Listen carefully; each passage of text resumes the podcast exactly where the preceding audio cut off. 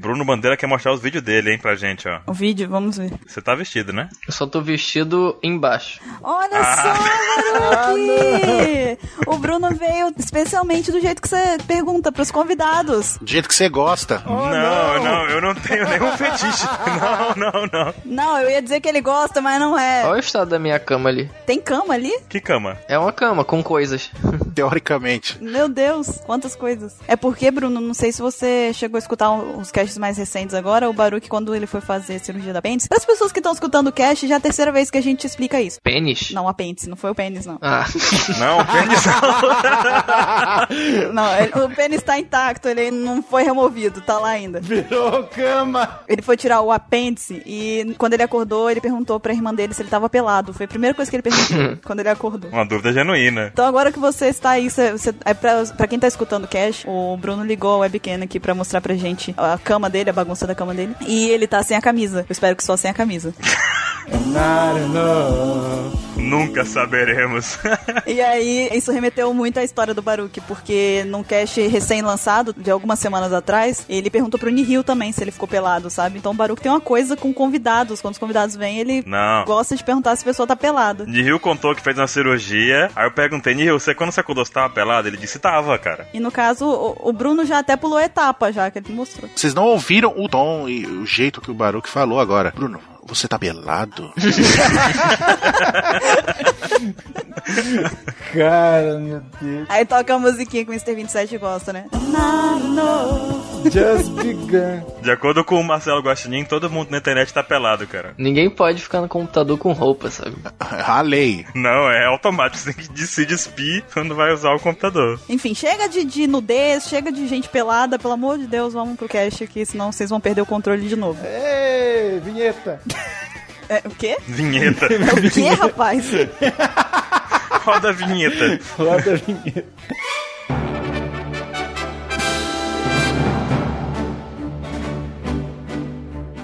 Olá, jovens! Bem-vindos a mais um Opex Cash. Eu sou a Bururu e eu estou aqui hoje com o Baruque, E aí, pessoas do Acre. Mandaram e-mail do Acre, é verdade. com o Ansem, Olá, pessoal. com o Mr. 27 Ai. e hoje estamos com um convidado mais que especial, com o Bruno Bandeira do Vlog do Anel. Olá, pessoal. Bruno, fica à vontade, se você quiser falar um pouquinho do seu canal pra quem escuta o cast e não tiver conhecido ainda, o que eu acho muito estranho, porque muita gente conhece, seu canal é bem popular. Mas vai que um ou outro ainda não conheça, explique pra os nossos queridos ouvintes o que, que você faz lá no YouTube. Pois é, eu comento sobre animes e mangás, principalmente One Piece e Dragon Ball. De vez em quando eu solto alguns vídeos de animes e mangás assim em geral, outros animes e mangás em específico. Temas em geral, né? Só que agora eu tô querendo investir em série, principalmente The Walking Dead, que é a série que eu tenho mais intimidade. Tô começando aí, tô com planos e a intenção é expandir o o público mesmo, né? Basicamente. Ok. Bacana. Então fica aí a nossa recomendação. Ele está querendo expandir para The AMC's The Walking Dead.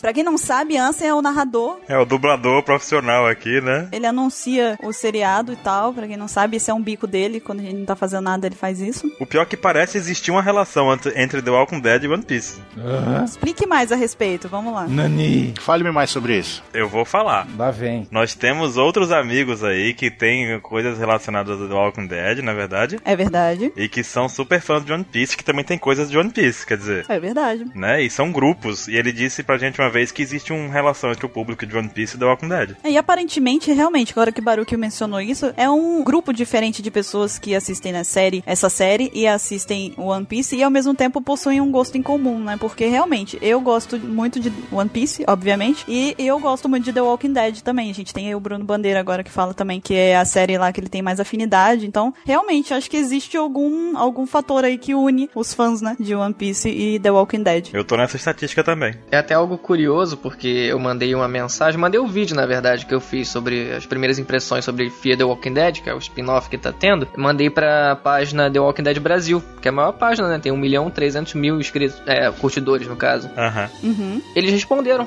né? Eu perguntei se rolava precisava uma parceria de alguma coisa assim, pensar numa parceria, eles responderam, disseram que já tinham visto até os meus vídeos sendo divulgados na OPEX, ou seja, alguém de lá acompanha vocês. Pois é. Oi. É, então, Quem será? é isso aí. Bem, fica aqui a nossa super recomendação do vlog do Enel. Se você ainda não conhece, tá na descrição aqui do Apex Cash, é só clicar lá, veja os vídeos e aproveite e se inscreva no canal pra ficar por dentro dos novos vídeos que forem lançados. E agora, vamos para o nosso tema daqui, anunciando que essa semana nós vamos falar sobre a função de cada Mugiwara. A gente vai especificar aqui sobre cada um que integra o bando dos chapéus de palha. Vamos ver se eles realmente estão condizendo com as funções deles. E eu acho que vai vir treta por aí. Mas, antes de mais nada, nós vamos para a nossa queridíssima leitura de e-mails.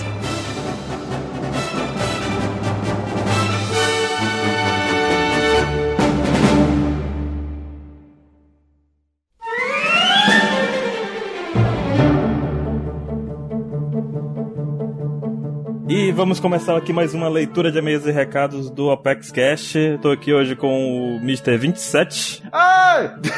e o Mr. Caio. Oi, eu sou o Caio. Caralho, Ah, você que fez. maldito. que maldito! Hesitaram. Poxa. Perderam. Eu tinha que fazer a introdução. Mas peraí, vai ser mesmo uma leitura de e-mails? Não, hoje vai ser diferente. Hoje vai ser especial. Vai ser. Vai ser. Vai ser. Vai ser um negócio muito louco aqui que a gente vai explicar com muita calma. Inclusive, vamos até pular, digamos assim, a- os e-mails que foram recebidos. Vamos falar deles na semana que vem. Porque essa semana a gente vai deixar só pra isso, só pra essa explicação, pra que ninguém tenha dúvida. E como a gente disse agora há pouco, é algo especial, literalmente especial. Comecem a carregar o seu hack. Comecem a carregar o seu hack. Falou igual o tio da pamonha, né? Ele, Exatamente. olha o hack! Olha o hack! Olha o hack, olha. Mas, mas basicamente o que a gente vai fazer aqui é um chamado aos fãs, né? Isso, chamado ao- aos fãs aqui do Apex Cash e de One Piece. É, os especiais serão os Apex Cash 50 e os 54. Vamos falar agora então do Apex Cash 50, que a gente quer fazer um especial baseado no que todos os fãs aqui nossos pedem. Tipo, todo mundo quer participar, quer dar sua teoria. A gente recebe e-mails gigantes com teorias mirabolantes e tudo mais. Uhum. E às vezes não dá pra gente discutir essas teorias numa leitura de e-mails, não é verdade? Sim.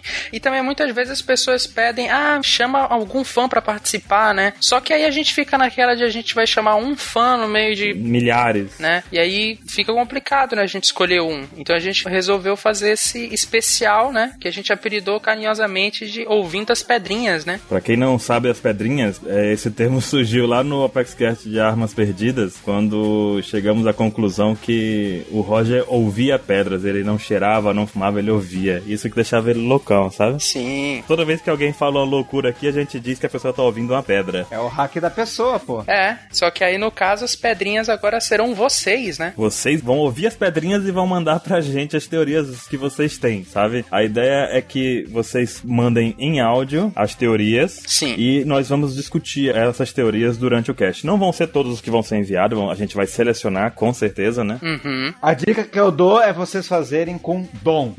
É, cara. E essas teorias que vocês vão dar tem que ser relacionada a temas que nós já gravamos. Porque nós não vamos falar aqui de teorias de temas que a gente não falou ainda. É. Nós temos que falar de coisas que nós já comentamos, nós já discutimos, entendeu? Então não adianta mandar uma teoria sobre, sei lá, hum, Vano. Ah, vou, vou, É. Vano, achei Pronto. muito massa. Tem uma teoria de Vano, não, não vamos ler, não vamos ouvir aqui. Mas então, vocês podem fazer sobre tudo que a gente já falou. Vai ter 49 Opex Cast pra você ouvir e falar alguma coisa. É bastante coisa, bastante tema. E então, é mais ou menos isso. Sobre temas anteriores que a gente já gravou. Exatamente. E a gente também tem aqui alguns pré-requisitos pra você ser selecionado, né? E isso, com certeza. Vai ser necessário, né? Fazer uma triagem. Nós temos que escolher as pessoas que seguirem essa- essas regras aqui, certo? Sim, tudo que a gente falar a partir daqui é obrigatório, ok? Senão, seu e-mail nem vai passar na triagem, não vai ser aceito. Então, a primeira aqui é que a gente vai pedir apresentação completa, né? Isso inclui. Nome, idade e local. Pouca coisa. É tipo chamada a cobrar, né, cara? Sim, chamada a cobrar. Para aceitá-la, continuando aí. Diga seu nome e a cidade de onde está falando. Aí você fala a idade também pra gente entender. Se quiser falar o que faz também, tipo, eu sou estudante, eu trabalho com tal coisa. Os seis mandamentos pra você mandar um. Tipo isso, tá, vai. Quem não sabe, o 27, ele é o nomeador da OPEX. Ele dá nome às coisas, né? Ele inventa uns nomes aí. Ah, o Rufo não fala o tio da castanha, o tio da coisa? É, só nomear. É. É, o 27 é o nomeador, ele apelida as coisas. E como a gente tem seis pré-requisitos aqui, É os seis mandamentos pra você mandar. seis mandamentos, é, ok. Claro.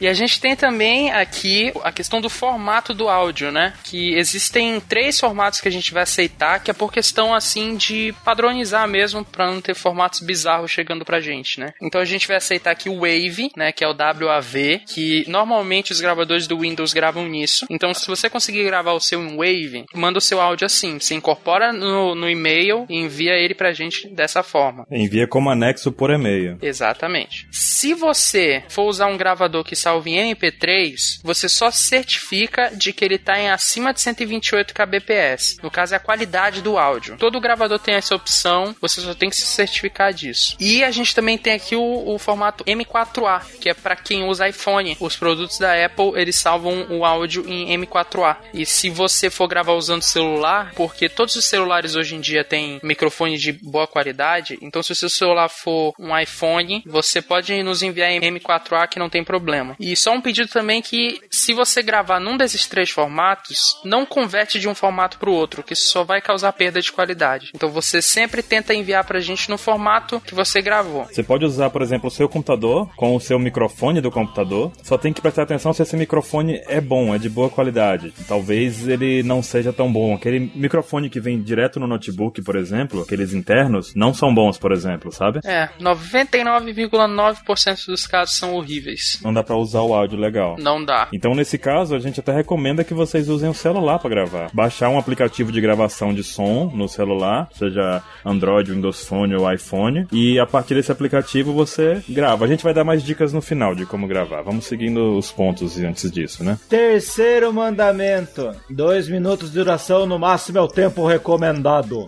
É, porque se o cara passar um pouquinho desse tempo, a gente também não vai ser sacana, né? Tipo, um cara fez uma outra teoria, outra bem desenvolvida, aí o cara fez, sei lá, 2 minutos e 10 a gente vai cortar. Não é o caso, tá? Se tu passar um pouquinho, a gente vai perdoar se a tua teoria for muito boa. Mas. Se for aceitável, né? Se o cara começar a falar três minutos só falando blá blá blá, e, tipo, enrolando e falando muito, não dá. O, o objetivo é conseguir condensar uma ideia em dois minutos. Você tem que fazer isso. Esse vai ser seu desafio. Condensar uma ideia, um pensamento, colocar base nesse pensamento, que você não vem aqui com uma teoria louca sem base, baseada em pedras, sabe? Tipo, baseada em nada. Sim. Então, esse é o desafio. Dois minutos é bastante tempo. É igual se vira nos 30 do Faustão. Vai ser se vira nos dois minutos. Exatamente. Se, se passar, a gente vai contar. Como que é o som? bota, bota a sirene lá. Bota a sirene, ó, a sirene, ouça aí, ó, vai acontecer isso com você. Sim, então, olho nisso daí, dois minutos. O quarto ponto é o nível de ruído. Nós não vamos aceitar áudios que tem um nível de ruído absurdo. Tipo, você quer gravar na rua, não vai dar certo. Vai ter um carro passando, vai ter uma moto passando. Exatamente. Você quer gravar no meio da novela, a novela, o pessoal tá assistindo a novela, você gra- você vai gravar na sala do lado com o- a novela passando. A gente não quer ouvir a novela, a gente quer ouvir só sua voz e nada mais, sabe? Isso parece piada, mas por exemplo, eu e Caio agora estamos aqui a 90 graus Celsius, cada um na sua casa, sem ventilador, Sim. com janela fechada, com porta fechada. Tipo, a gente tá isolado do mundo aqui pra poder gravar isso sem ruído, sabe? E a gente pede que vocês façam isso também. É só dois minutos, gente, a gente passa horas. É, inclusive, parte do processo de, de edição é cortar quando tem um ruído muito grande. A gente normalmente a gente tá gravando, se acontece algum ruído, sei lá, alguém abre uma porta ou coisa assim, a gente regrava esse trecho. Se tiver muito ruído, o seu e-mail vai ser automaticamente recusado, porque não tem como mandar pro cache um áudio com muito ruído, né? O cara grava num celeiro, cheio de bicho, porco. É, não tem como. Esse é um dinossauro, ele tá no Jurassic Park. ai, ai. E o, e o quinto ponto é que nós vamos aceitar esse arquivo de áudio. Se vocês enviarem por e-mail, vai ter que enviar pra gente por e-mail. Vai ter algumas formas de enviar. Você pode enviar ele como anexo direto no e-mail. Só enviar o e-mail contato arroba onepcx.com.br e enviar como anexo. Ou você, se preferir, pode enviar pra aqueles sites de download, tipo Dropbox, Mega, OneDrive, Google Drive. Sim. Você pode usar o que você preferir e mandar pra gente o link que a gente vai baixar o arquivo de, o arquivo de áudio de lá, certo? Não tem problema quanto quanto a isso. Mas tem uma restrição, que é- já é a sexta regra, que é uma restrição na hora de enviar os e-mails. Todo e-mail que nós vamos receber aqui vai precisar ter uma tag chamado Ouvindo as Pedrinhas. Se o assunto do e-mail não tiver isso, a gente não vai nem conseguir achar ele Esse é o sexto mandamento. vai ter um filtro no e-mail, vai encaminhar essas mensagens pra gente, vai organizar essa mensagem pra gente. Se não tiver esse, esse assunto ouvindo as pedrinhas, esse e-mail nunca vai ser encaminhado pra gente da forma correta, certo? Então é fundamental, fundamental. Se você não colocar, você vai, ah, mas ninguém viu. Nem vamos ler. É, a gente não vai, não vai ter como, não vai chegar. Não vai fazer a curva da- do filtro. Então tem que colocar ouvindo as pedrinhas. E aí vamos aqui algumas dicas também pro pessoal não mandar aquele áudio maravilhoso, né? Que a gente adora. É. E a primeira, uma das mais importantes, é que aquilo que a gente já passou aqui por cima, que vale a pena você testar o microfone do seu computador e também o microfone do seu celular, porque muitas vezes o celular tem um microfone, uma captação de áudio melhor do que os computadores. Então faça esse teste, né? Já teve participante aqui do OpexCast que gravou o áudio inteiro no celular e a qualidade ficou maravilhosa. Nihil, né? O Nihil, o Matheus, Matheus Mendonça, Sim, exatamente. é, a qualidade fica tranquila, melhor do que o microfone do computador. Então, levem isso em consideração, né? Exatamente. Não respire no microfone. Darth Vader. É, isso é um, um ponto realmente importante porque uma dica que a gente tem pra dar é só você tentar deixar o seu microfone não na direção nem da sua boca nem do seu nariz, mas um pouco pro lado, né? Porque senão vai entrar na direção da sua respiração e vai ficar atrapalhando o áudio. E ao mesmo tempo, é como o Caio tá dizendo aqui, a questão de manter a distância e o lado, pra não ficar na frente da, da boca, pra não pegar o, o, o vento que sai da sua boca quando você fala, porque sai vento. Sim. inevitavelmente, você coloca de lado e aí você, a próxima dica é essa, justamente essa, você manter uma distância do celular ou do microfone, três dedos da boca é é o suficiente pra capturar sua voz sem ficar com um volume bugado, sem ficar, sem ficar ruim. E a, a dificuldade maior, quando quem vai gravar com o celular, é manter o aparelho a essa distância durante todo o processo de gravação. Você não vai poder colocar ele perto da boca, de repente você coloca ele, estica o braço e coloca ele distante, a sua voz fica com volume baixo. Aí você bota perto e fica alto de novo. Aí você coloca do lado, perde o áudio. Tipo, você tem que deixar o, micro, o celular, o microfone, na mesma posição do início ao fim. Você não pode ficar dançando enquanto tá gravando seu áudio. Exatamente, porque senão a captação fica ruim. E outra dica também é que quando você for gravar, você fale como se você estivesse conversando com outra pessoa. Você não precisa falar nem muito alto nem muito baixo, porque se você tentar falar um pouco mais alto, vai acabar que pode prejudicar o teu áudio, e se você falar muito baixo, pode ser que prejudique também, porque tua voz vai ficar na- pode ficar na mesma altura que o ruído. A gente vai ter que extrair uma voz e às vezes no resultado é tipo nada, na extração. Você pode pensar que o 27 fica gritando no microfone só quando grava, mas na verdade, pessoalmente, ele é assim também. Ele, ele fala essas coisas, ele faz essas coisas também. Uhum. Eu faço? Ora, não faz, ainda tem dúvida.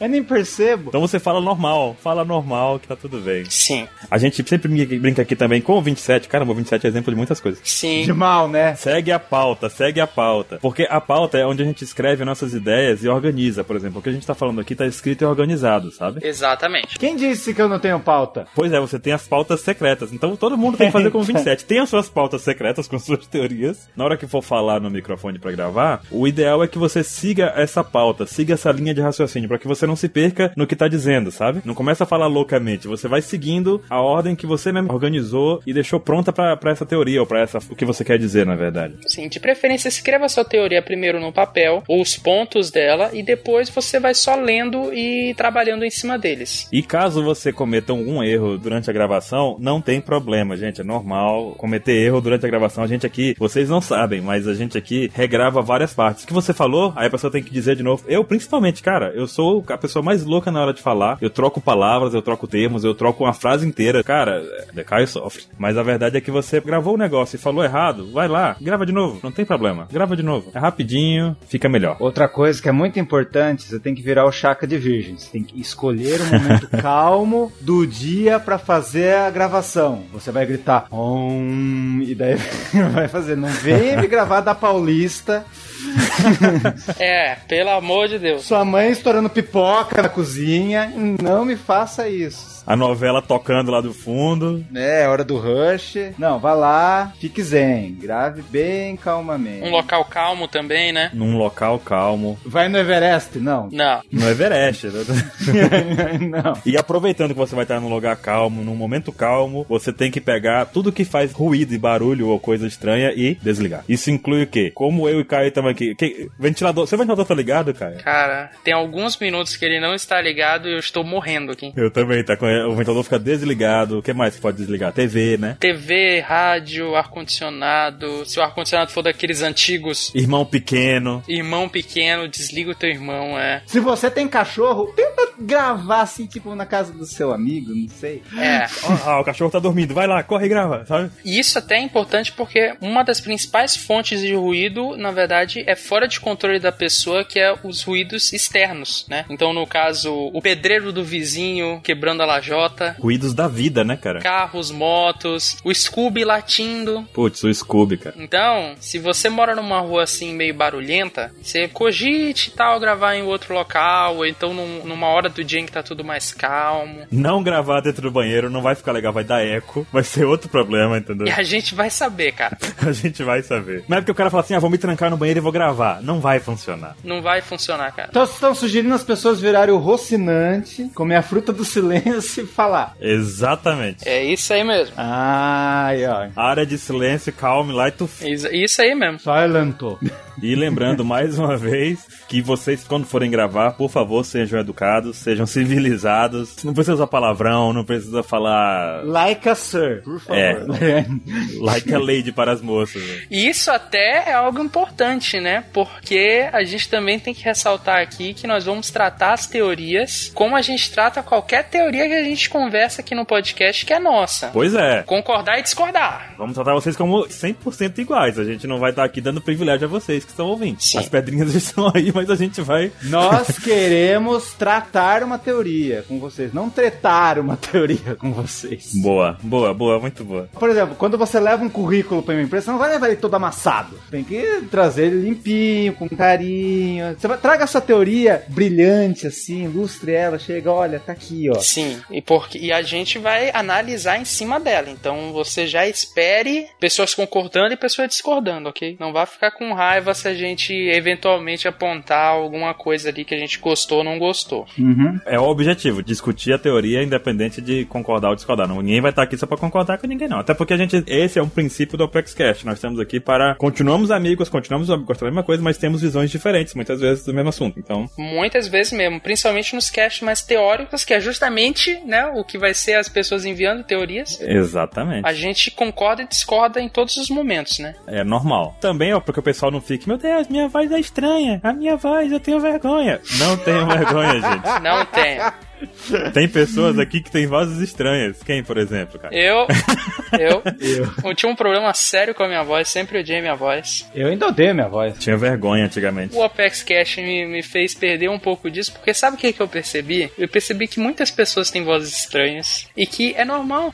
É, É questão assim, se você sente vergonha da própria voz e você não quer participar, cara, ninguém vai ter problema nenhum com você, ninguém vai rir de você, ninguém vai zoar você. ninguém vai zoar nada. você nem nada, cara. Então, A gente pode usar sua teoria, mas você, pela sua voz, não, sabe? Tá tudo é, bem. então pode mandar, cara, sem medo, sem nervosismo, que a gente vai tratar ela do mesmo jeito como a gente trataria se fosse, sei lá, o Galvão Bueno falando com a gente. Tá bom, beleza. Então tá bem. Caramba, olha o outro aí. o 27 arrumou a voz dele, essa é a voz original dele. Essa é a minha. Vamos lá. E esse é sobre o Opex Cash 50 de pedrinhas, e vocês vão poder mandar esse áudio. Lembrem bem dessa data, até o dia 3 do 11 de 2015. Quase um mês, né? É, tem um mês praticamente pra poder mandar esse áudio, então mandem pra gente até essa data, senão não vai, a gente depois disso a gente não vai conseguir não vai conseguir colocar isso no programa, entendeu? Depois disso, perdeu o Playboy. Perdeu, vai ter que esperar o próximo que a gente não tem data marcada. Mas talvez seja o 100, né, cara? Talvez seja Talvez o 100. seja o 100. Se o resultado do 50 for muito positivo, a gente com certeza vai repetir no 100. Pois é. E agora vamos falar um pouquinho do cast 54. 54 vai depender muito da colaboração de vocês também. Sim. Vai ser o podcast com os melhores momentos do Apex Cash. Vai ser isso, esse é o tema do Apex Cash. Pra quem não sabe, a gente vai comemorar um ano no 54, um ano de Apex Cash. A gente vai fazer um ano que a gente tá com esse projeto. É muito tempo pra gente. É um projeto que a gente achou que não fosse conseguir manter de cara, assim, logo logo na- no começo e que a gente conseguiu manter já vai completar um ano e a gente não tá acreditando e vamos pegar os melhores momentos dos 53 casts anteriores. Vocês vão ter que escolher pra gente esses melhores momentos. Mas aí por que 54? Por que não 50? Por que não 52? Por quê? Por quê, Vinícius? Por que será? Por quê? Por que será? Por que será? Por quê? Porque multiplique 27 vezes 2. Ah, 54. Ah, ah, ah, ah. Tudo tem um motivo, apesar de ser estranho. Apesar de ser um motivo qualquer, é um motivo. É, é um motivo, é um motivo. Ora, pois. E o que, que a gente quer, Baruque? Nós queremos aqui que vocês façam o seguinte: muito simples, muito prático, muito rápido. É, essa é mais rápido que o outro, sabe? É só você mandar um e-mail pra gente com a, com a tag no assunto do e-mail Melhores Momentos. E você vai colocar lá o trecho do ApexCast que você quer que entre nesses melhores momentos. Uhum, exatamente assim. Por exemplo, diga um exemplo, 27. Vamos lá. O fã chega assim. Eu gostei do momento do cast 27, aos 27 minutos e 27 segundos. O Mr. 27 começa a contar uma história louca sobre 27 dálmatas. Achei muito engraçado e vi 27 vezes. Tá aí. Exatamente. Tá aí. É bem legal. E aí nós vamos saber o, o exato momento em que a história que você gostou começa e a história que você gostou a gente vai colocar. Vai ser um podcast montado de melhores momentos. Exatamente. Simples, simples. Olha que ideia legal vocês tiveram. Gostei, hein? Aí o, o Netcast faz isso há algum tempo. É, não é uma ideia muito original. Não é muito original, mas é muito legal, cara. Mas eu que não ouço, eu achei original. E aí a pergunta é: queremos apenas piadas? Não, né? Tem, tem momentos que a gente briga que é engraçado. Sim. 27 tem uma teoria louca, a Bururu tem uma teoria ideia louca, fala uma coisa louca, tipo, tem vários momentos loucos aqui que a gente fala e você pode mandar esses momentos que você gostou. Não tem que ser necessariamente engraçado, pode ser um momento legal. Um momento cultural, alguma informação que a gente passou e você não sabia, achou, pô, bacana. Eu Então, quero ouvir de novo. Você gostou de uma teoria, por exemplo, você gostou de uma informação que a gente falou, você vai lá e cita essa informação, cita um- o momento em que aquilo aconteceu, o tempo que aconteceu. Parece tranquilo. Se você, por um acaso, você gostou muito de algum trecho que não foi exatamente do cast, mas foi, por exemplo, de uma parte com erros, ou de uma parte da leitura de e-mails, ou de uma parte da leitura de recados, ou da abertura, ou de- até do encerramento, vale também? Vale, vale, com certeza. Vale, truco. Então, tudo que tiver nos antigos ApexCast, você pode mandar o tempo, o número, o tempo direitinho e o que aconteceu naquele momento, e a gente vai montar um cast com isso. Eu não quero induzir, mas tem um momento de uma abertura que eu já tô lembrando aqui que eu acho que vai ter que estar no cast. Ah, eu sei qual é. Baruque pelado, já tô falando.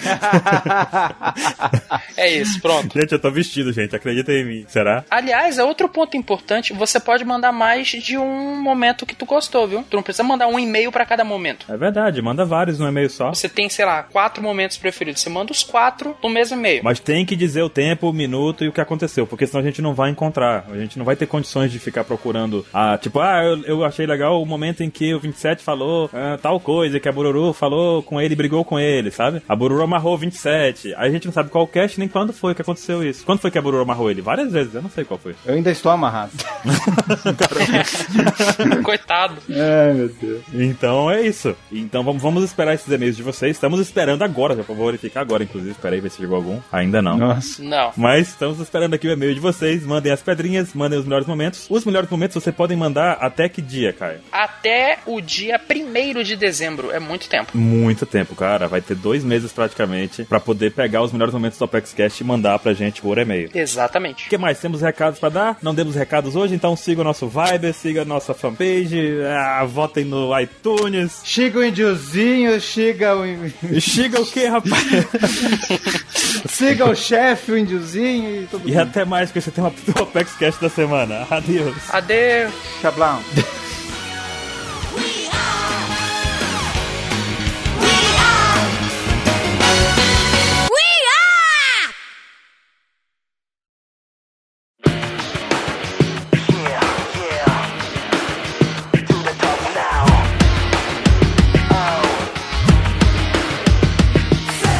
E voltamos para o nosso tema principal do Apex Cash. Como já dissemos, vamos falar agora da função de cada Mugiwara no bando. Antes de mais nada, acho que é necessário que a gente mostre aqui uma pesquisa que a gente fez na internet, porque a gente, na verdade, foi buscar uma, uma ideia geral do, do que seria uma tripulação pirata, do que, que ela deveria ser basicamente composta, né? A gente vai ler a bula. Lá vem, lá vem ele. Eu tô aqui, eu tô elaborando todo um discurso bonitinho, tá difícil pra caramba manter a coerência. Ele vem e me e lança um negócio no meio desse, destrói tudo que eu tô dizendo. A gente tá fazendo o que o ET Bilu mandou fazer, buscando conhecimento. Nossa. Putz, cara. Eu não preciso falar que ele vai estar na, na, na imagem, né? Cara, eu não conheço ele, tá? Depois Não? eu quero saber quem é. Não, não sei quem é ET Bill. Procura depois, vai. O ET Bilu, cara, uma vez a gente foi visitar um parque de dinossauros, meu primo assinou lá, ET Bilu. Falei, cara, por que que você fez isso? Ele falou, Você foi visitar o quê? um parque de dinossauros. Olha lá o dinossauro. Tinha animatrônicos lá, cara. Aí ele assinou lá, Puta merda. É. ET Bilu. Falei, cara, por que que você assinou ET Bilu? Ele falou, tô buscando conhecimento. Eu acabei de olhar aqui no Google, eu- realmente isso é uma coisa que existe, meu Deus. Existe. O legal é que tem no Google assim, ET Bilu, a farsa. Ah, vá. ah, vá, não me diga. Caraca, eu tava aqui acreditando que o cara existia, então. Mas enfim, voltando depois dessa bagunça, nós fizemos uma pesquisa rápida sobre quais seriam as funções básicas dentro de uma tripulação pirata. A gente vai deixar a fonte aqui na descrição, como sempre, tá lá na descrição do Apex Cash. A gente usou como base um blogspot chamado Taverna do Pirata. A gente procurou ele, achamos aqui uns conceitos bem legais. Claro que é, não tenham isso como uma regra, na verdade a gente tá buscando só um conceito base. Conheço. Se quiserem, sintam-se à vontade para poder pesquisar em outras fontes também. E vamos começar. Primeira função, que é a mais óbvia dentro de uma tripulação, é a do capitão, né? E segundo, é, o site que nós demos uma pesquisada aqui, o capitão da tripulação era escolhido democraticamente e eles escolhiam entre si, dentro do próprio bando, quem iria chefiar, né? E os mais bem-sucedidos eram os que tinham as capacidades em combate e liderança que se destacassem em relação aos outros, aos demais. Agora, a próxima função, né, Mr. 27? Eu acho que você podia ler a próxima função, que você gosta muito dessa próxima função. Eu vou ler? É. Você sabe que quando você lê é uma maravilha, ninguém nem percebe que você tá lendo. Verdade. É, por isso mesmo que eu quero. Vou falar todo o conceito. Só lembrando para as pessoas que esses conceitos não são nossos, são conceitos do site que a gente pegou. É. Salpex, fica falando loucura. Olha só, assim, só para você constar para os seus fakes, Ah, conceitos do site, não conceitos da OPEX e não tem a ver com a tripulação do bando do chapéu de palha. Mas achamos interessantes e vale compartilhar. Isso, controla seus fakes, Ansem. é, pessoal da Apex fica procurando em site por aí. Nem procura em livro. Blogspot. É, Blogspot sabe de nada esses caras. Tá louco. Vai lá, Mr. 27. Tá no Barça. A gente vai procurando o Barça. Alguém lembra disso? Não. Eu lembro, eu tinha em casa. Eu também, eu também lembro. Imediato. Alguém se pronunciou aí. Teve uma reação química agora aí. Essa palavra significa catalisadora de ódio e discórdia. De tretas. A reação do Enel foi a reação de quem tá escutando na hora que saiu, sabe, o cast, assim, tá escutando, aí o Mr. 27 imediato, é a pessoa enquanto escuta. Aí o Enel logo em seguida.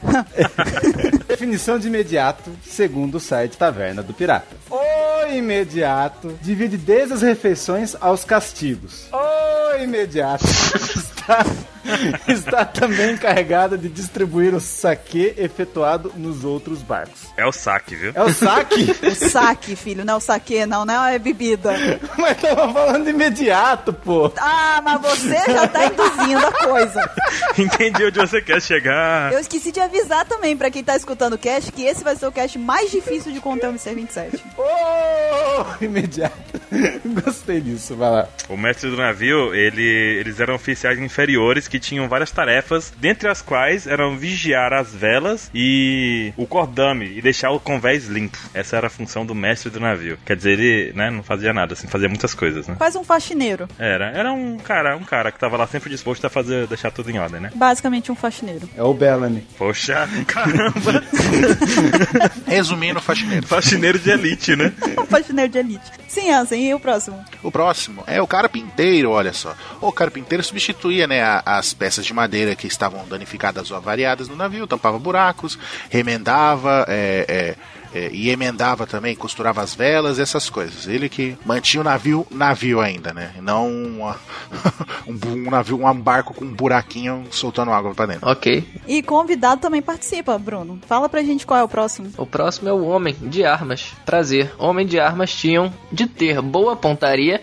e de saber mexer em canhões, para poderem disparar vários canhões. Para conseguir esta perícia, eram precisos vários anos e os melhores homens de armas eram muito procurados. Uou. Em seguida, tinham os cirurgiões ou os médicos, e o cirurgião utilizava uma grande variedade de facas para extrair balas, amputar membros e tratar feridas de fogo, de canhão ou de lutas de alfange, né? As- Aquelas faquinhas, aquelas coisas que os piratas usam comumente. Nossa! Ei! Então, vamos lá, cérebro. Nossa! Usualmente, Usualmente usam. Obrigado, Bruno. Tá, né? Imagina um cirurgião pirata, o que, que o cara fazia? Não tinha anestesia, não tinha nada. O cara arrancava no dente. Morde aqui seu chapéu, amigo, que eu vou arrancar essa bala, tá bom? Não vai doer nada, igual a questão da agulha do cacete. Não tem a agulha do cacete. Não tinha alça. Cacete da agulha. É até algo interessante isso, porque as aventuras dos piratas não duravam muito mais do que um ou dois anos. Poucos anos, na verdade. Pode crer, pode crer. né? Eram poucos os que conseguiam permanecer no mar por muito tempo, muito mais tempo que isso. A maioria deles morria por conta disso aí, justamente. De doença. De doença ou então de alimento infectado, porque não tinha como manter. E aí acabava, filho. Morria todo mundo. Game over. Tem o fato até do, do escorbuto, né? Que foi famosa entre os piratas a doença, porque não tinha como eles suprirem a vitamina C do organismo no meio do mar por muito tempo, né? Então. É. É verdade. Perdia dente, a gengiva ficava inflamada, era uma beleza. O cara deixava de comer por conta disso. Por isso que piratas famosos sempre comiam frutas cítricas, inclusive laranja, Gangplank. Falou, abraço. Igual o Gangplank aí, ó. ó. Eu achei que quando ele falou é por isso, ele ia completar falando que o Vatal não participa do cast. Eu também achei. Não, mas isso aí todo mundo já sabe. É, a gente tá mal acostumado. Mas o- até o que o Enel falou, pirata de verdade, o Bellamy, Samuel Be- Bellamy, ele durou um ano. Ele ficou famosão, mas ele só ficou um ano no mar. É, porque nos outros anos tava levando soco do Luffy. Ah! não. Mas os caras não não existia house naquela época. Por isso que os caras. Ah, ok. Ah, tá. Aí vem Tá ele. certo, era o House. O House que é a cura imediata de tudo. Aí vem ele com essa história de House agora também. Se Mr. 27 fosse o médico do- da tripulação, Eu morria em uma semana. ele ia ter um toque de House, aí chegava o cara com a ferida, ele esfregava o House assim na, na, na bala, assim, vai sair, vai sair, cara, vai sair. Doutor, minha perna, minha perna, precisa amputar, não se preocupe, amigo. Pega esse House aqui e fique quieto. A anestesia era aquele House preto, não tem? Ele passava assim, an- anestesia. não, ia ser house sabor de rum. Aham, tá bom, próximo. Tá certo. Então vamos, pro- aproveita que você tá empolgadinho e fala da próxima função. Mas que função é essa aqui? Rapaz da pólvora. Sabe o que é? Chegar alguém e falar assim, quem é aquele cara ali? Fala, aquele ali é o rapaz da pólvora. O rapaz da pólvora. É o xaropinho. Vamos ver o que esse cara fazia. Esta era uma posição de baixo nível, era estagiário. Para rapazes novos Level 3, mais ou menos, assim, sabe? Rapaz. que eram membros recém-chegados da tripulação pirata. O Bug e o Shanks era o rapaz da pólvora. Aí você já tá começando de novo, já. Se controla. O que, que eu tô começando a fazer? Fugir da pauta. Ah, o trabalho deles era limpar e carregar armas. Podiam ser promovidos a imediatos. Opa, imediatos! Caraca, tá em tudo que ele lê. De homens de armas ou até mesmo a homens de armas. Se sobrevivessem. Se ele sobrevivesse. Se sobrevivesse. Maravilha, ótimo. E é isso aí que é o rapaz da pólvora. Parece um nome de, de boy band, né? Uma coisa esquisita. Rapaz da pólvora. É os Backstreet Boys do, do barco. Era tipo os Backstreet Boys piratas, assim, sabe? Rapazes da pólvora. Backstreet Powder. Eu jurava que era só a pessoa que ficava socando o- a pólvora dentro do canhão. Tipo, com aquelas vassouras assim. Aí depois o cara atirava. Faz muito mais sentido se fosse. Deve ser os caras ficavam atirando, "Ah, me dá a pólvora aí. Daí ficava o carinha lá levando. Aí o rapaz da pólvora ficava correndo de um lado pro outro, com- de canhão a canhão, né? Pra poder. Uhum, carregando bala, essas coisas. É, porque naquele tempo também não é- não- não- não- as armas eram meio retardas. Você atira um canhão, você demora quanto tempo pra recarregar um canhão, né, cara? É verdade. Não, é o canhão de One Piece, que é de repetição. Nem sei, eu achava que era só tacar a bola dentro lá. Não, mas tem que colocar a pólvora, ele tem que estar limpo, tem mil tretas. Se você tá num, num jogo assim, você tem que acertar, se acertar o rapaz da pólvora, explode tudo. É isso. Não, se acertar o paiol, explode tudo. Não, mas o carinha tá segurando o negócio. Mas explodiu o cara. É por isso que tem ali a observação, se eles sobrevivessem, porque devia ser o alvo principal, né?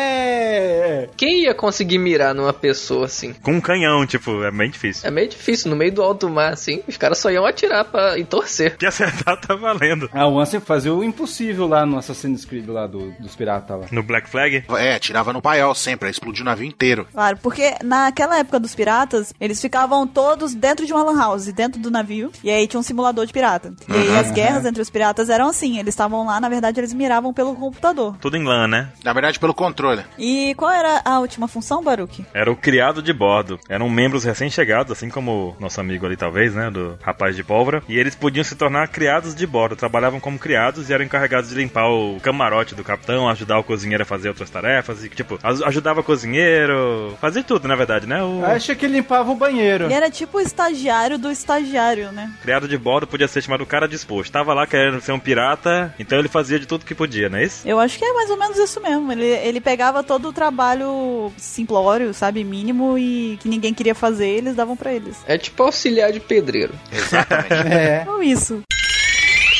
Muito bem, a gente fez aqui um apanhado sobre algumas funções básicas, né? E agora sim, a gente vai falar especificamente sobre o bando do Chapéu de Palha. A gente vai também com base no que a gente leu agora, mas também com base no que a gente já sabe, já conhece da história, debater aqui, vamos bater uma conversa e ver se cada Mugiwara estaria de fato exercendo a sua função de acordo com o que é esperado dele. E começando pelo Luffy, o capitão. A gente espera de um capitão uma pose de- de decisão, né? Também. Uhum. É ele que tem que determinar o rumo da, da tripulação dele e ele que vai decidir tomar as escolhas relacionadas ao futuro da, do bando dele. E vocês acham que o Luffy faz isso? Que ele, ele tem agido ou que ele tomou talvez algum tempo até que ele realmente começasse a agir como capitão? O que, que vocês acham? Sim. Teve uma evolução, né? Principalmente na parte ali do Sop, quando o Sop queria sair do bando, acho que foi o ponto auge, assim, do lance da- do amadurecimento em em relação a ele. Depois também, durante o time skip, que é, antes disso, né? Quando eles tiveram que fugir, foi a decisão que eles tiveram. Fugir pra sobreviver e depois pensar no que fazer, assim. Tudo vai ali sendo uma construção.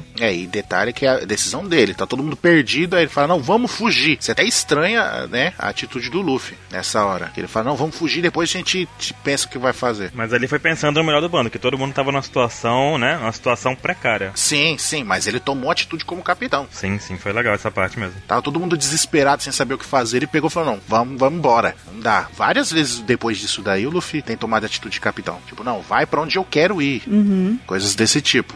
Inclusive a expulsão do Zop, né? Ah, Você não tá satisfeito com, com isso daqui, sai do bando. O que foi muito pesada pra gente ver. Acho que foi a primeira reação do Luffy dessa, dessa forma mesmo, né? De né? De fato, na verdade, eu acho que todo mundo aqui concorda que esse momento do desentendimento entre o Sop e o Luffy foi, na verdade, meio que um divisor de águas da, da nossa visão dele como capitão, né? Pelo menos eu passei a vê-lo como um capitão de verdade a partir dali. Porque antes eu via ele como um capitão de tripulação, mas eu não via ele agindo de fato numa situação crítica, numa situação drástica, ele tomando as rédeas e- e as- e sei lá, tomando decisões dignas de um capitão, porque ele, ele sempre decide pra onde eles vão, etc e tudo mais, mas isso são decisões cotidianas, né, basicamente. E ali tava envolvendo a iminente saída de um membro, né, de um dos principais dos, assim, dos que tinham entrado primeiro no bando, que estavam com ele há mais tempo, sem contar que além de membros de companheiros de tripulação, eles eram grandes amigos e são ainda. E mediante aquela situação tensa em que eles estavam vivenciando e o Luffy sofrendo pra poder tomar aquela atitude, ele tendo que ter lá um apoio até do Zoro, ele teve, mas ele ele manteve o pé firme, né, se- insistiu nessa decisão dele. Dali pra frente, eu acho que ele cresceu como capitão de fato. pós-time skips, vocês acham que o Luffy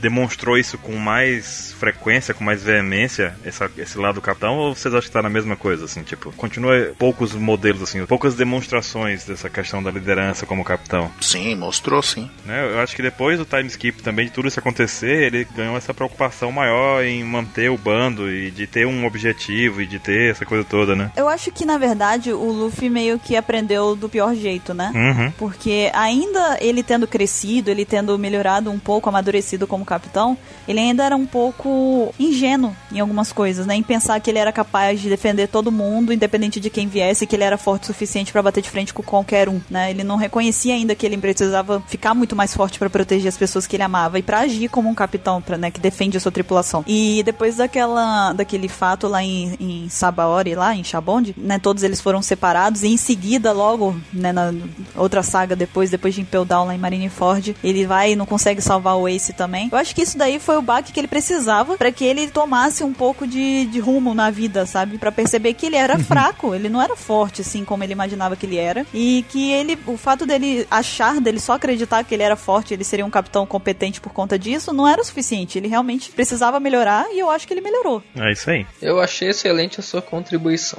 Obrigada. É aquela coisa, a essência dele não se perdeu. Aquela essência de ser aquele garoto bobão, aventureiro e sorridente, né? E inocente. Mas ao mesmo tempo ele consegue ter esse senso de maturidade. Mas eu acho que o Ruff antes, outros fatores de capitão é que ele decidia onde ele queria ir. Tipo, ah, é aí que eu quero ir, foda-se. E, e o Ruff, a posição de capitão, porque ele sempre treta com o cara mais forte do, do outro bando, não é isso? É, até porque ele se coloca na posição de querer defender. Ele sempre teve essa posição de querer defender as pessoas também, né? Isso é inegável. Desde o começo ele tem a posição de defesa, de, de querer ir contra o, entre aspas, mal maior da situação, no caso, né? Que ele lá fala lá, ah, eu não sei lutar com espadas, eu não sei cozinhar, eu não sei mentir, lembra? Daí o- a única coisa que ele sabe é, é acabar com a raça de- do- dos caras mais top do, do outro bando. Chutar bundas. Chutar bundas. Exatamente. E ele voltou com o hack do rei, né? Voltou com o hack do rei. Então, mas é, se a gente fosse ver aqui, atualmente, então, o Luffy está de acordo, está cumprindo a, a função dele de capitão dentro do, do que é esperado? Vocês acham que. Check. Check. O próximo é o Zoro. E o Zoro, né? O que, que ele faz lá, Baruque? Eu, eu, eu, eu. O que, que o Zoro faz lá? É porque o Baruque gosta muito do Zoro, deixa ele falar do Zoro. Cara, o Zoro. Eu sei que tem uma pessoa que tá doida pra falar e tá doida. Pra... Tem um que tá se coçando lá, cheio das coceiras. Eu não sei, tem um que tá se coçando e tem um que, que geme quando eu falo. A bandeira tá. Hum, hum, hum, hum. Vamos ver aqui. Cara, o Zoro, ele começou com a função de. Ele é um guerreiro, por assim dizer, né? Ele entra com essa função, a gente vê logo de cara que ele tem habilidades de batalha. O sonho dele envolve batalha, ele tem objetivo, tudo, tudo dele envolve batalha, na verdade. Ele quer ser o mais forte, ele quer ser reconhecido como mais forte, pra isso ele vai ter que batalhar, treinar todo dia, aquele negócio todo. Ele entra aí, a gente tem as definições de espadachim e combatente, né? É uma definição justa no sentido de que é isso que ele, ele faz a maior parte do tempo dele. Quando o 27 falou que o Luffy sempre pega o cara mais fortão da, da brincadeira, o Zoro sempre pega o segundo mais complicado, por assim dizer, né? Opa, Opa, aí já. é. Opa! Eita, eu sei que sim, eu senti um Sanji ali, mas eu vou continuar, vou fazer de conta. finge que não aconteceu nada. Mas aí, apesar disso tudo, apesar da- dele se perder no caminho, ele sempre encontra o caminho, fora de hora ou na hora, sabe? E dá um jeito dele de derrotar. É, até porque ele é o segundo tripulante do bando, a gente, eu tenho um apego muito forte a, essa, a determinação que ele demonstra e tudo mais. Como na, na posição dele do bando, a gente tem também a discussão, que a gente vai levar mais pra frente, entre a posição dele em relação ao grupo, né? Que eu acho que é a questão mais polêmica. Porque, assim, numa, numa função individual, ele tá ali pra. Não sei, eu acho que ele tá ali de pau pra toda obra. Ele tá lá, mas se você chamar ele ajuda a puxar a vela, ele tá dormindo lá, mas ele. O que for preciso assim, ele parece fazer ale- quando não tá dormindo, né? Ele só não vigia. Como diz o Baruque, se ele não tá lá na casa do caralho. É, se ele não tá na casa do caralho, ele tá fazendo. ou ele tá dormindo lá embaixo, ou ele tá, tá ajudando alguma coisa, fazendo alguma coisa. Todo, aliás, todo mundo do bando faz essas funções de garoto, como é que a gente chamou lá em cima? De criado de bordo, né? Todo mundo se mete um pouquinho em tudo ali, mas. Essa é a visão da função do Zoro. Eu não vou entrar agora no, no- na polêmica dos mamilos. Não, isso aí vai chegar, vai chegar. É, deixa por enquanto. Acho que a função do Zoro tá, tá nesse ponto, assim. Eu tô vendo chegar, tá vindo de cavalo com a bandeira erguida lá, tá chegando. O que, que vocês acham da função do Zoro? Sim, é, o Bruno até, Levantou a mão. né, levantou o dedinho na hora que você começou a falar. Não, assim, não foi nem questão da função, não. Foi só a questão dos oponentes mesmo. Mas pode dizer, pode dizer. Não, é que se a gente for falar aqui, o foco vai desviar muito, assim, que é um assunto muito longo. Falar de Zoro versus Sanji, a gente vai passar aqui 3, 4 dias e não vai ter terminado ainda. É o tema pra outro PaxCast, não é isso? É, se a gente for falar só dos oponentes, a gente vai falar aqui uma meia hora, uma hora e não vai ter terminado ainda, né? Mas assim, Sim. Certo. Um bom tema. assim, pra mim é discutível esse lance da, dos oponentes, assim, é isso que eu queria dizer mesmo. Eu concordo, eu concordo. Ah, Existe aquele pensamento até que é, a força não é só a força bruta, por assim dizer. Existe toda a questão de estratégia, de pensamento. E nisso o Sanji leva vantagem, pra, né? Tem mil tretas nesse, nesse aspecto de batalha. Não, não tem interesse em dizer que o Sanji é o mais forte, mas dizendo já que ele é, né? Então,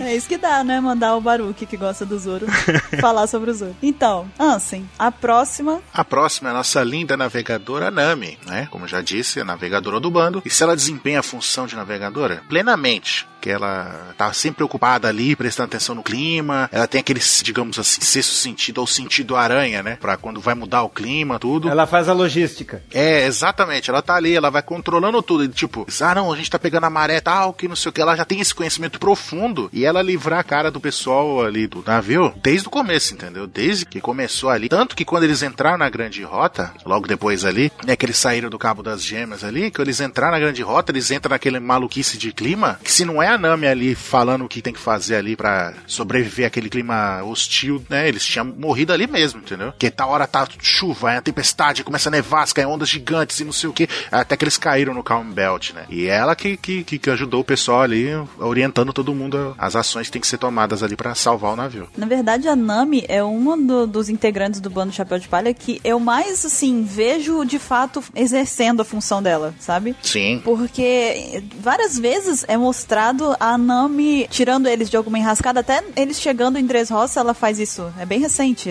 se você for ver, assim, não tão recente, mas aconteceu, né, há pouco tempo, que eles estavam vindo pra Dres Roça e ela decide pegar, tomar um, um- um caminho um pouco mais, sei lá, um desvio, não me lembro muito bem agora, porque parece que tinham alguma coisa, não me lembro agora, tipo um redemoinho, alguma coisa no oceano que era perigoso passar por lá. E. Fora também que eles estavam evitando as nuvens, né? Ah, é por causa do, do Flamingo, né? Perseguir eles, exatamente. E também teve, até quando eles estavam querendo ir pra Skype, a função dela foi muito importante também, porque subir, né, pra uma, pegar a, a knock-up stream lá pra ir pro céu não é muito fácil, né? Deixa eu dizer, eu sempre gostei daqueles programas de sobrevivência, sabe? Tipo Bear Grylls, aquela coisa toda, sabe? Uhum. E eu sempre lembro do, do Bear Grylls quando vejo a Nami, porque ela tem aquele negócio do sexto sentido, assim, ah, vai chover porque as nuvens estão onduladas no céu, sabe? Ele explica essas coisas também nos programas mais antigos, né? Uhum. E a Nami tem dessa, esse sentido aranha dela, entre aspas, como o Ansem chamou aí, de poder dar uma fungada no ar e falar a umidade baixou, sabe? Sim.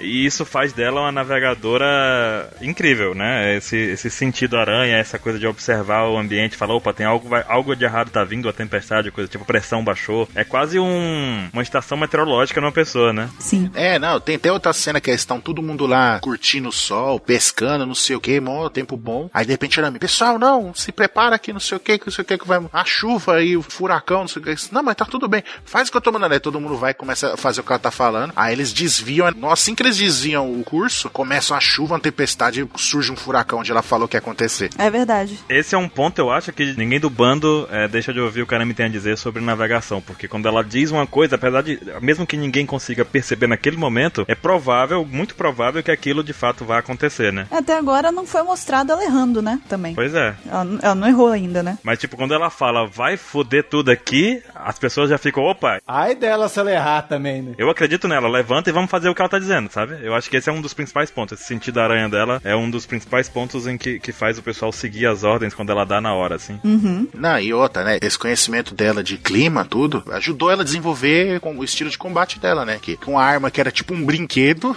que o Zop inventou, lá que era que os, o Climatact, ela acabou fazendo virar uma arma poderosa pra ela, né? Que ela usa as massas de ar lá quente, frio e água, essas coisas, e acabou fazendo uma arma pra ela, que ela faz aquilo baseado no conhecimento dela em meteorologia, cria raios, tufões, essas coisas, né? É bacana. E é bem capaz dela desenvolver o hack da observação também. Tem tudo a ver com ela. Sim, sim. Seria legal. Não, ela ter o hack da observação é, é um estalo, né? Tipo, daqui a pouco, né? É. Porque, tipo, esse sentido dela é muito aguçado. Quando ela desenvolver, aí sim ela vai se tornar ainda mais uma navegadora única, né? Eu diria assim. Ó, Daqui ela fala assim, ó, tá chovendo no Acre, né?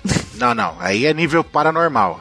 o Acre nem existe, né, cara? Opa, digo. É, As ideias. Mas vocês acham então que ela. Eu acho que ela sempre exerceu bem a função dela. sim. Sim, sim. É. Ela tá melhorando, obviamente, porque tá adquirindo experiência. Mais conhecimento ainda. Ah, ela viveu lá com os maguinhos meteorológicos lá. Né, então, isso que é legal, que, tipo, ela tinha um conhecimento foda da, do- da meteorologia normal, aí quando ela entrou na Grande Rota, ela se adaptou e, né, e aprendeu o clima da Grande Rota, mostrando que ela é foda. Aí quando ela tava pra ir pro Novo Mundo, ela já tinha estudado pra caramba o clima do Novo Mundo, né? Então, por isso que quando eles chegaram no Novo Mundo, tá lá, deixa comigo que tá... Tá de boa. boa. Até os maguinhos ela conseguia é, entender o clima e, tipo, ler o clima, por assim dizer, e tentava com o Climatect modificar alguma coisa. Só que não era uma modificação extrema. A- aparentemente, a minha impressão, né, é que após os maguinhos lá, ela consegue ter um domínio maior do clima. Ela mesma dominar um clima de uma região, né? É, que eles ensinaram aquele negócio dos nós pra ela lá. Dos ventos, exatamente. Ela leu spoiler do tempo lá. Da ilha de raio, que chovia raio lá. É. Leu os spoilers. Ela pegou o roteiro dos próximos capítulos, deixa eu ver.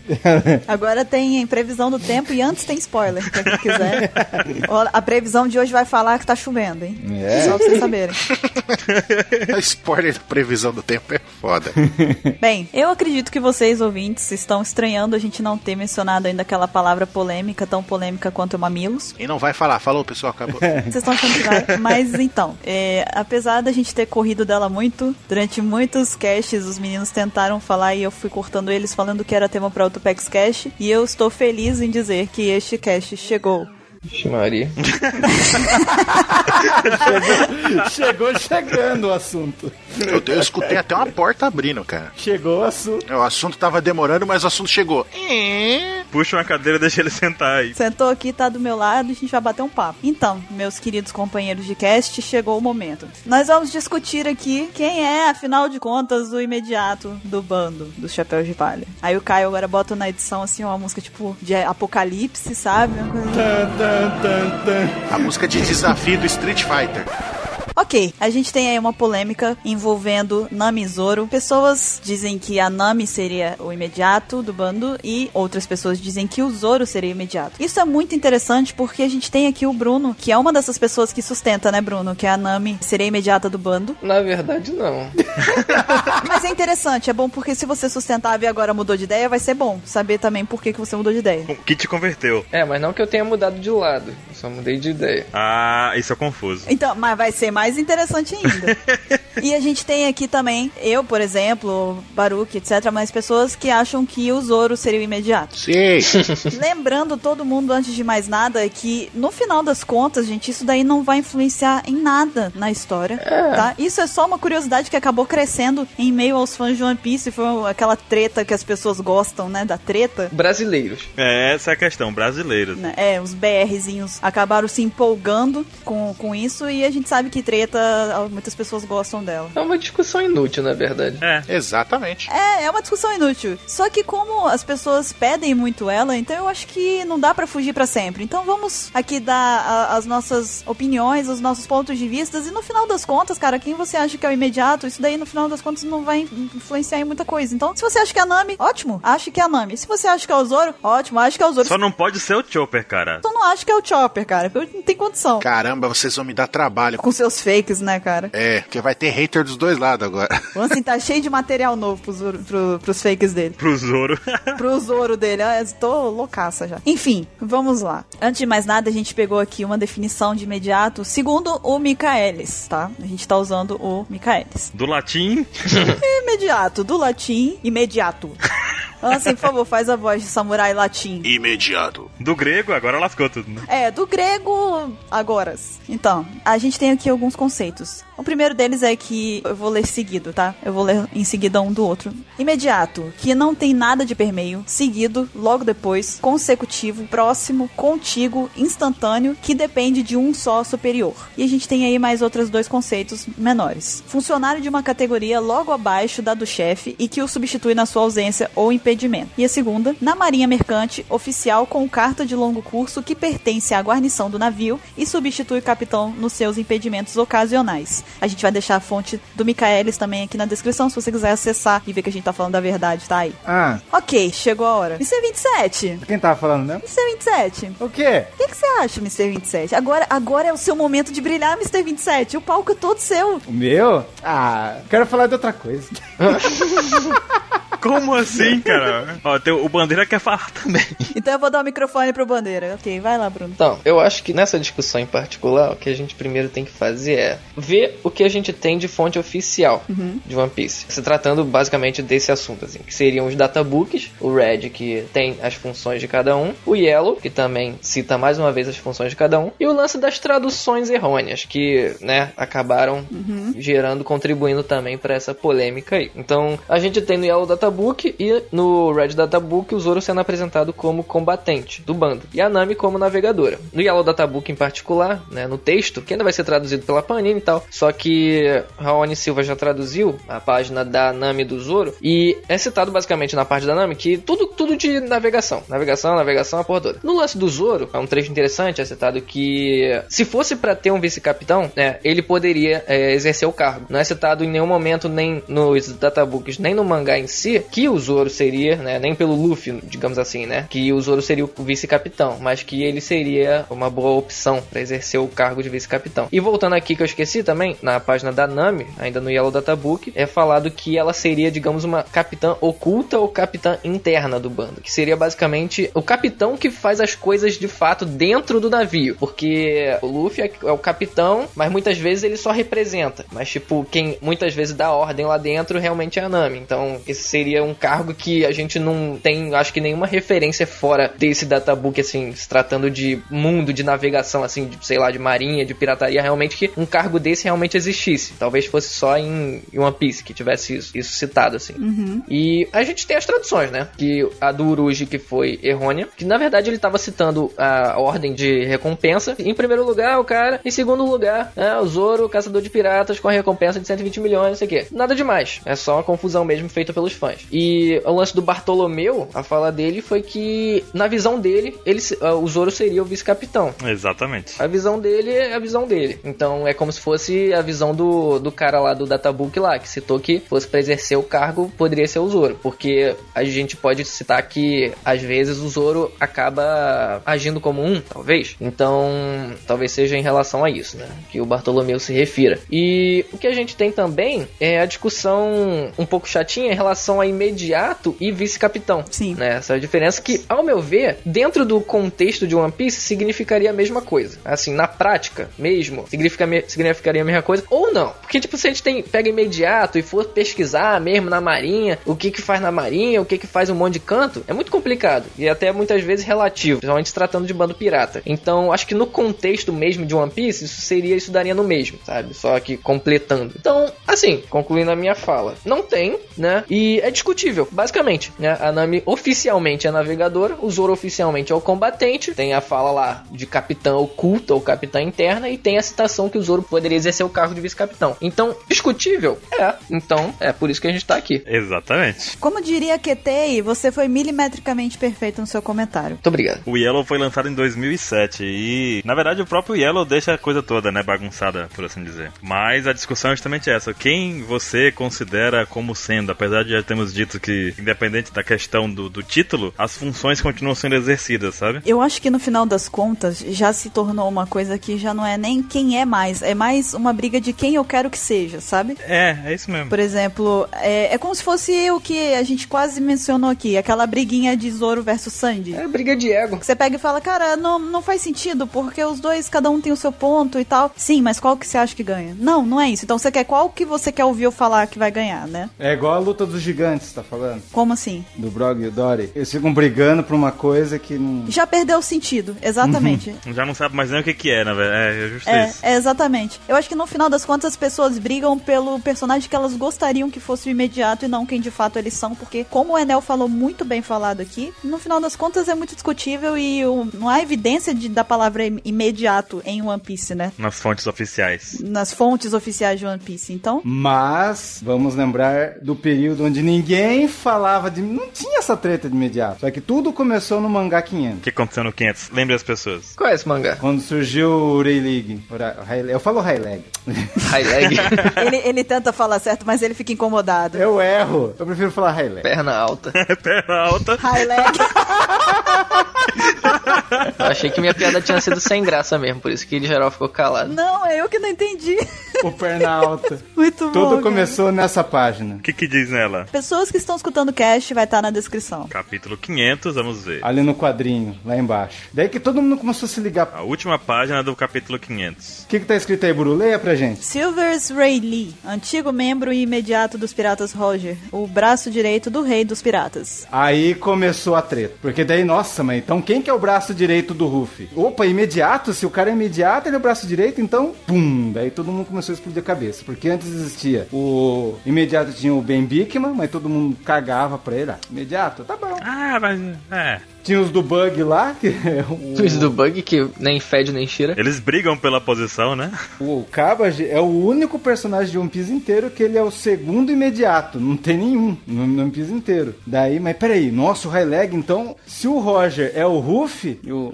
Ah, aí você tá começando a ir pra um outro, uma outra... Não, ele fez um paralelo, ele fez um paralelo. Sim, mas é, é porque é um paralelo mais aprofundado, né? Eu lembro que Enes Lube, quando falava de imediato, eu falava que era Nami, tranquilamente. Mas daí quando surgiu essa bendita página aí, é que daí começou a treta. Uhum. Uma coisa que reforçou muito isso, da- dessa opinião sobre o Zoro, foi o fato lá de Thriller Bark também, que o Zoro fez aquela. o sacrifício pelo bando, né? Pra, digamos assim, salvar o Luffy, né? Digamos assim, não, salvar o Luffy e o bando todo, né? Com o Kuma. Aquela cena do Kuma dá muita base pra essa questão do, do Zoro ter, né? Uma posição de maior importância e impacto na tripulação. De braço direito. É, mas sacrifício ali todo mundo fez. Só que ele é o que aguentava mais ali naquele momento. Mas o sacrifício em si todo mundo fez. Então, se a disputa fosse entre o, o Zoro e o Sanji, aí ia ser impossível de decidir, entendeu? Porque os dois têm o mesmo patamar de força ali, independente de que eu falar, que o Oda já disse isso, mas é o negócio com a Nami, cara. A Nami nunca se mostrou ali, tipo, não, puta, se precisar de mim eu tô aqui. Não, ela se foge, é, é isso que causa a briga entre a galera, não é? É, Ou eu tô maluco. Não, é- também tem a situação de que tem muita gente que fala que o imediato seria necessariamente o navegador, né? Tem muitas pessoas que também sustentam isso, né? Eu falava isso, eu defendia isso. Tem muita gente que diz isso. Eu defendia isso, mas sei lá. Que eu não acho que faz muito sentido, não acho que tem que ser necessariamente o navegador. Não que ela não possa ser, mas não pelo fato dela ser navegadora. No sentido de navegação, até faz sentido, porque se o objetivo de um navio é navegar, o navegador é que dá as ordens, sabe? É, o- é ele que vai fazer você chegar de um, de um ponto A ao ponto B. E- Eu concordo nesse aspecto, mas. Só que tem um porém. Em One Piece já tem o precedente de que o imediato não é navegador. No bando do Bellamy, tinha o navegador e tinha o imediato. Eu lembro disso. Duas pessoas diferentes. Não, mas olha só, o Baruch até falou uma coisa muito interessante, porque eu concordo com isso, de que o navegador tem um, um pulso muito importante, ali, um pulso firme na tripulação, porque afinal de contas ele tá guiando o navio, entende? É uma função muito importante. A vida de todo mundo tá em risco ali se ele fizer besteira, né? O que eu sustento em relação a isso das pessoas falarem que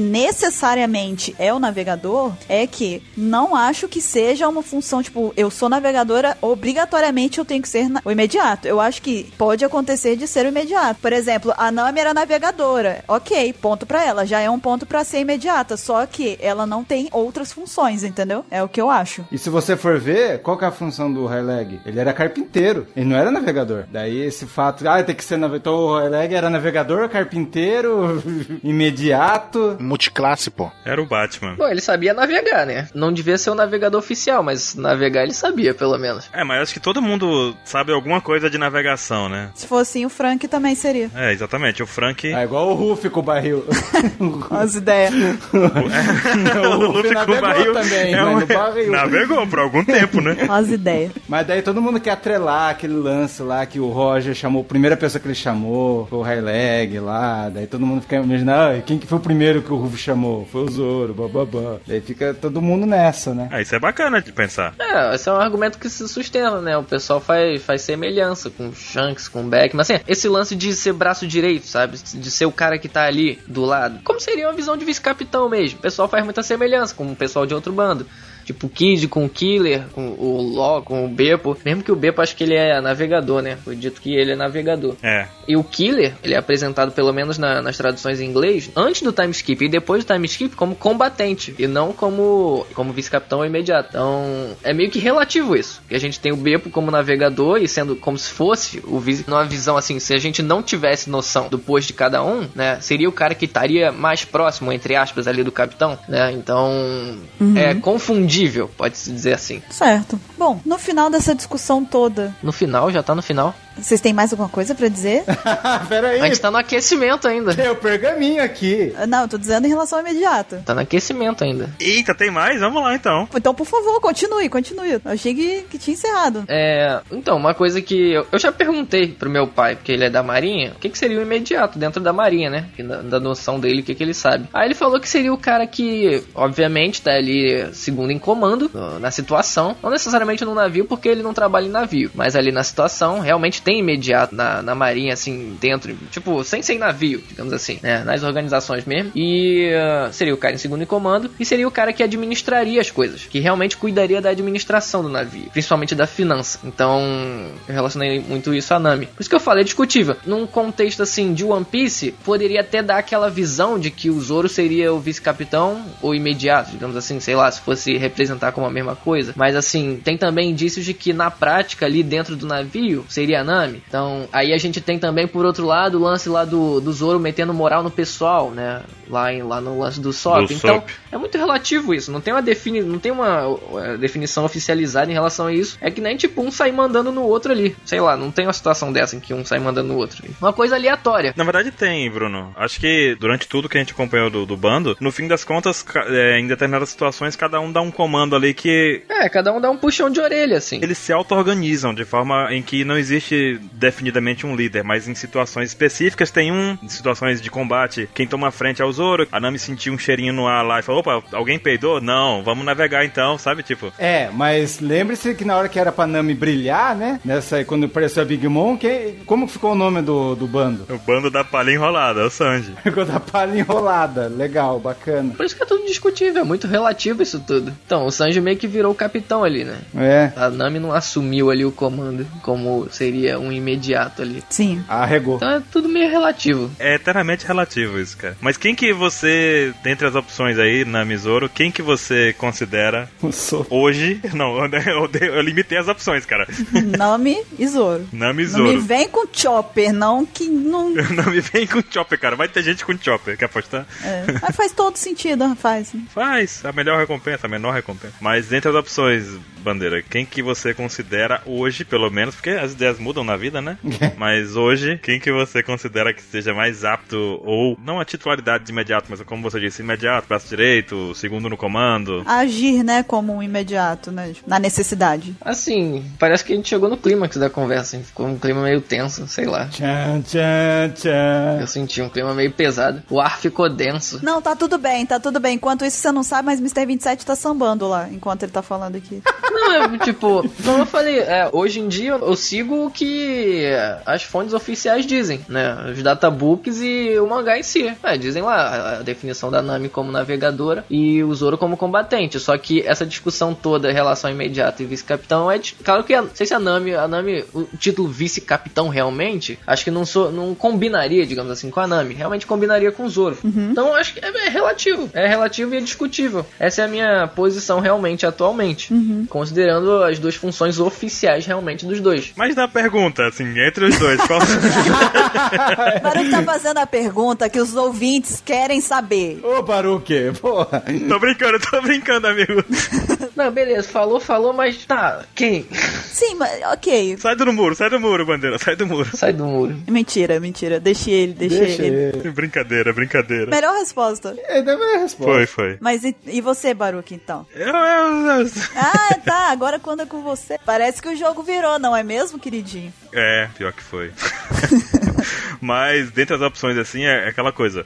Tanto, eu não, é aquela brincadeira que eu sempre digo aqui, eu não sou Zorotado de achar que o Zoro ganha tudo, de achar que o Zoro é melhor que o Sanji. Eu entendo que cada personagem tem qualidades e defeitos e que, como eu disse antes já também, que em certas, em certas situações o Zoro se comporta melhor, a Nami se comporta melhor, às vezes o Sanji se comporta melhor. O Frank muitas vezes se sobressai nessa coisa toda, sabe? Na hora de fugir, o Frank é especialista nessa brincadeira, sabe? Então, dentre a opção Nami e Zoro, eu ficaria, se fosse assim, pra definir assim, ah, quem que você quer, baseado no que você vê, no que você acompanha, quem que você gostaria diria que fosse considerado o braço direito, eu diria que é o Zoro, com certeza. O imediato ou coisa do tipo. Sabe? Porque é uma questão, quando a gente chegou à conclusão, de mais querer do que de conclusão definitiva. Enquanto o, Zo- o- o Oda não colocar num- em alguma coisa, né, assim, Zoro imediato, Nami imediato. Enquanto ele não for, não houver uma definição, o que eu acredito que não vai acontecer, porque é uma discussão que não afeta tanta gente assim, por mais que a gente tenha o Brasil e tal, mas... Só afeta o brasileiro, velho. É, os fãs em geral não tem essa coisa toda, sabe? Esse alvoroço todo pra essa questão. Então talvez a gente nunca tenha uma resposta pra, essa, pra isso.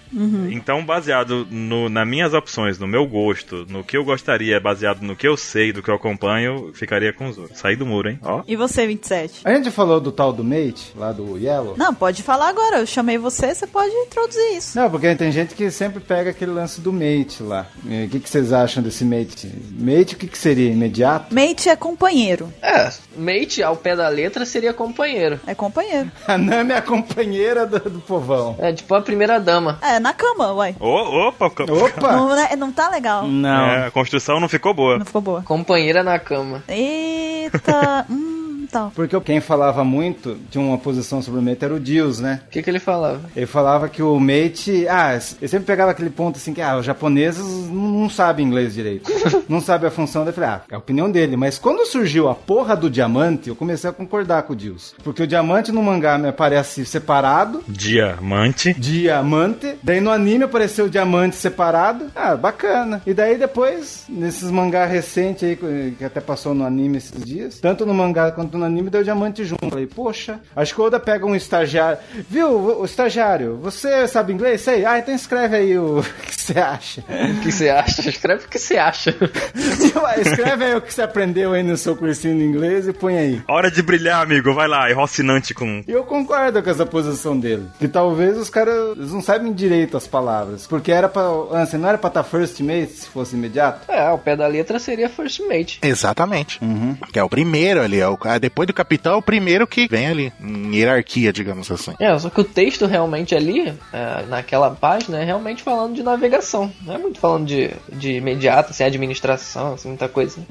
Mais de navegação. Daí no, no Blue, a- o tripulante lá, o Lafitte lá, tá em japonês navegador. Não tem nenhum mate, nem imediato também. Deveriam ter colocado navigator ali. Mas enfim, a pergunta: o que que é? Gente, ele tá voltando pro foco por conta própria. Eu não precisei. Caramba. Algo tá muito errado. Você viu só? Eu acho que houve uma evolução. Alguém desenvolveu aqui, hein? Algo de errado não está certo aqui. Não, porque se perguntar pra mim quem que é o imediato, se é o Zoro Anami, eu respondo desde Thriller Bark que é o Zoro. Desde três vacas, boa resposta. Ué, porque antes eu cagava pra isso. É verdade. Lá em Thriller Bark, lá, ele assumiu a bronca de tudo. Tava o Sandy lá, ele bateu no Sandy. Não, você é o plano B. Quer dizer, o plano C, né? Porque o Rufo é o A. eu sou o plano B, você fica aí. Você fica quieto aí. Cuida do bando se eu morrer. Isso é se resuma-se a sua insignificância. Eu sou o plano B. Não, eu acho que isso também é um pouco discutível, assim. Uhum. Porque o, se você reparar no arco inteiro, primeiro, ele foi pego desprevenido, o Sanji. Que nem aquela coisa, quando o Zoro pegou a primeira fadigazinha lá, ele caiu todo borrado. Primeira fadiga. Aí depois na, na bolha gigante ele continua em pé. Aí, tipo, foi pego ali na surpresa, mas que não é bem ó, o foco do que eu quero falar. É mais mesmo o lance da preparação. O Sanji ele tava menos preparado pra aquilo. Se entrar no mérito de resistência, aí são outros 500. Mas, tipo, no contexto do arco inteiro, o Sanji tinha recebido muito mais dano que o Zoro. É verdade. Recebeu o dano do Absalom, que apesar de ser um bosta, o Sanji teve que se deixar bater pra proteger a Nami. E o Sanji lutou sozinho com o Ors antes do pessoal chegar. Na verdade, o pessoal chegou e ficou olhando o Sanji lutando sozinho com o Ors. Depois foi todo mundo junto, né? Então, no geral, ele sofreu mais dano, né? E pegou de surpresa. O Zoro pegou ele de surpresa, né? Fora que também é discutível o lance da própria bomba do Kuma. Se você reparar, depois da bomba ser explodida lá, a roupa do Zoro tava mais rasgada do que a do Sanji. Apesar do, da camisa do Zoro não ser de manga longa, né? Mas se reparar na perna, tá, tá menos rasgada a do Zoro. Então a gente assume que o Zoro ele sofreu menos dano naquele impacto da bomba, dos destroços ou qualquer coisa assim, da pressão em si. Então ele era o cara que tava mais preparado ali, naquela situação. E provavelmente ele enxergou aquilo ali. Ele enxergou aquilo ali e fez isso. E no geral também, o Zoro tem o melhor preparamento físico, né? Ele tá sempre treinando e tudo mais na questão física. É verdade. É indiscutível essa questão do treino do, do condicionamento. Tem o gráfico lá que mostra que os dois. Tem um gráfico meio igual. O que eu me lembro do lance de plano B, plano C? Porque na hora, em Dress Roça, quando alguém teve que assumir lá o barco da Big Mom, daí foi o Sandy, que o Zoro não tava lá. O Zoro nem ia chegar lá pra começo de conversa. Nem ia chegar lá, né? Não, nessa parte aí que você tá falando de plano B, eu discordo, porque ali o, o Zoro, na minha opinião, mostrou que o Zoro respeita o Sanji. Não, não tô falando que não tá desrespeitando o Sanji. Não, não, sim, sim, não, mas eu tô, você plano B, plano A, não é que tipo, ah, que ah, não, eu sou mais forte que você, não, eu venho primeiro, não, não é isso. Tipo, é pra mostrar que ele respeita o Sanji. Tipo, naquela, não, eu vou aqui me sacrificar. Que ele tava convicto que ia acabar morrendo ali, entendeu? Ele ia morrer, aham. Então, ele falou, ó, que o que o Zoro pensou ali? Deu golpe no Sanji, desmaiou o Sanji, pegou ele desprevenido. Ótimo, desmaiou o Sanji. Aí o que, que ele pensou? Não, eu vou fazer isso, o Sanji vai desmaiar, vai sobreviver, eu vou me sacrificar, eles vão continuar em frente. O Luffy vai ter o Sanji atirar a coro pra dar backup pra ele, já que eu não vou poder estar aqui, eu confio na força do Sanji Exatamente. pra ajudar o Luffy a seguir em frente. É Sim. isso que, que eu imagino que o, o Zoro pensou nessa hora. Só que ele nunca vai falar, não, eu confio na sua força. Não, ele não vai admitir isso. É o jeito dele mostrar a, a confiança dele no Sandy, na verdade. É o jeito dele demonstrar a confiança. Ia ser tipo o Yoga e o, e o Camus. Os dois iam morrer no golpe lá, na cabeça do Zoro. É, porque o Zoro pensou em Cavaleiros do Zodíaco na hora. Claro, com certeza. Foi exatamente. Tava pensando nisso na hora. Os dois iam se matar, o Zoro e o Kuma. O Kuma? É, o, o Zoro pensou que ele podia vencer o Kuma. Ele, ele ia morrer. Ah, ok. Não, ele tava disposto a morrer. Ele tava disposto a morrer. Antes da explosão da coisa lá, ele, foi- ele teve uma breve batalha. Mas eu acho também que o Sanji aguentaria fácil ali. Igual o Zoro. Fácil não, né? Porque o Zoro também ficou só o pó. Não, morrer não morreria, não. Ninguém morre, não, filho. É, só o ex. Aguentaria como, como o, o Zoro aguentou. Só que o Zoro pensou no, na- no, no futuro da tripulação. Vai que eu não aguento. É. Então tá o Sanji ali, ele, ele aguenta no meu lugar como ele aguentaria no lugar dele, e vice-versa, entendeu? E o Zoro tem um histórico de sobreviver a golpes fatais, né, cara? Ele tá todo cravado, todo lascado, já tentou cortar a própria perna, já levou um, levou um, um furo no peito, já levou um corte no peito, já, já tá acostumado a a regenerar. Por isso que o Zoro tem obrigação a nem suar mais. É, eu acho que a, a diferença da resistência do Sanji pro Zoro é, na verdade, simplesmente a distribuição da própria força física. Que a força física do Sanji tá pra, sei lá, se for botar numa escala aqui chutando, né? Chutando, olha só que ironia. Chutando no Sanji, que Chutando. trocadilho, hein? É, seria, sei lá, 80%. Sei que seria muito mais na perna do que no resto do corpo. Já a força do Zoro tá muito distribuída no corpo inteiro. Então por isso ele seria meio que talvez mais resistente, sim, ou aparentemente mais resistente. Porque se tu der uma porrada na, na perna do Sanji e numa porrada na perna do Zoro, quem vai sentir menos é o Sanji, entende? Então é meio que nessa forma que eu penso aí. Exatamente. Tirando o vergo. O Vergo não concorda. Não, mas ali o Sanji não esperava que o cara ia vir na, na pedreiragem que veio pra cima dele. Na violência, na ignorância. O Sanji nunca espera nada, cara. Não, o Sanji ele ali subestimou mesmo, porque ele não sabia quem era o cara. E Isso porque tem hack da observação superior, né? Pois é, né, cara? É, ele meteu dois chutes no cara. Tava, tava achando que tava fácil, aí em vez de desviar, defendeu. Aí se fudeu. Se fudeu lindamente. É a diferença do Zoro com o Sanji, é outro ponto. Tipo, o Sanji, ele, ele é mais estratégico. Ele fala, ah, preciso de brutalidade pra enfrentar esse cara. Já se fosse o Zoro, o Zoro ia com tudo, foda-se se o cara tem, tipo, nível 1 ou nível 80, tá? Já o Sanji, ele fala, não, vou poupar a força porque eu não sei o que vai vir pra frente. Até a forma das habilidades, né? O Sanji pegou o Blue Walk lá de teoricamente voar. De... Isso aí é muito mais estratégico do que prático, não sei. Então, igual o Bruno comentou também de distribuição de força, se fosse, tipo, videogame ou RPG, tipo, o Zoro ia gastar mais em força e constituição, o Sanji mais em, em- em destreza e, e força, entendeu? Tipo, ele ia ter, ter uma constituição menos, pode ser, ou não. Ou... Vocês estão me dizendo que o Zoro é tanque. O Zoro é tanque. Ele é um tanque, ele é um tanque de guerra. É isso mesmo. Então ele tá tomando dano e não, não sai do lugar. E o Sanji tá ali arregaçando em volta, entendeu? É isso aí. Isso que eu tava tentando dizer mais cedo também, eu concordo com esse pensamento. Assim, o Zoro tá apto a se regenerar com mais facilidade e tem um HP maior. E o- já o, o Sanji é mais versátil. Então ele pode usar várias estratégias diferentes do que ficar ali tancando,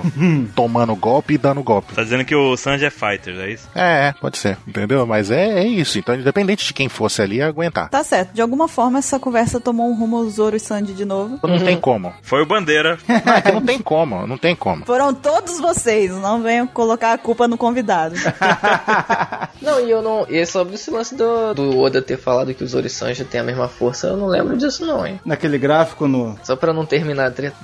Mas então, assim, quem que você acha que é o imediato? Então, eu, vou, eu já vou dizer e depois eu vou dizer o porquê que eu acho. É, Eu acho que é o Zoro, pelo fato assim, tipo, todas essas referências que a gente vê que o Oda fez, tipo, ah, o Highlegger é o imediato, é tipo o segundo, o braço direito do, do Roger, o Zoro é o imediato porque ele é o braço direito do Zoro. Você pode ver que todas as vezes que o grupo tá dividido, que aí, ah, mas quem que tá lá? Ah, não, tá fulano, fulano, fulano, ciclano. Não, eu vou lá. Não, mas o Zoro tá lá. Ah, então tranquilo. O, S- o- o Luffy fica tranquilo. Vocês repararam isso? Tipo, é, ele confia plenamente na capacidade do Zoro de, de tipo, vamos dizer assim, de... Tancar. Exatamente. Mas na verdade, sim, eu acho que isso não é um fator que pode ser usado como determinante, porque os- o Luffy fa- fez isso com o Sop recentemente, que ele tava lá com os Tontata e ele pergunta pra não sei quem, que alguém fala dos Tontatas lá na fábrica e tal. Aí ele fala, quem tá com eles e tal? Ah, o, o Sop tá lá. Ele, ah, então fica tranquilo que o Sop eu confio nele. Então, tipo assim, na verdade o Luffy confia no, no bando dele, entendeu? É, até a própria situação com o Big Mom lá. O Luffy confiou no Sanji pra, pra ó, pode atirar. Confia em tu, vai na fé. O Luffy confia em todos eles, independente de ser um, um arregão, às vezes, assim, que, fi- que foge com maior frequência, como a Nami ou o próprio Sop. E independente de ser o Zoro, que não foge nunca, entendeu? Que não demonstra medo. Mas então, é aquela ideia que eu tava defendendo há pouco tempo também, de que determinadas situações, ele confia em todo mundo é confiável ali, de acordo com a necessidade, sabe? Não, sim, é o que eu digo. Esse negócio da confiança é algo a se levar, mas não pode ser o fator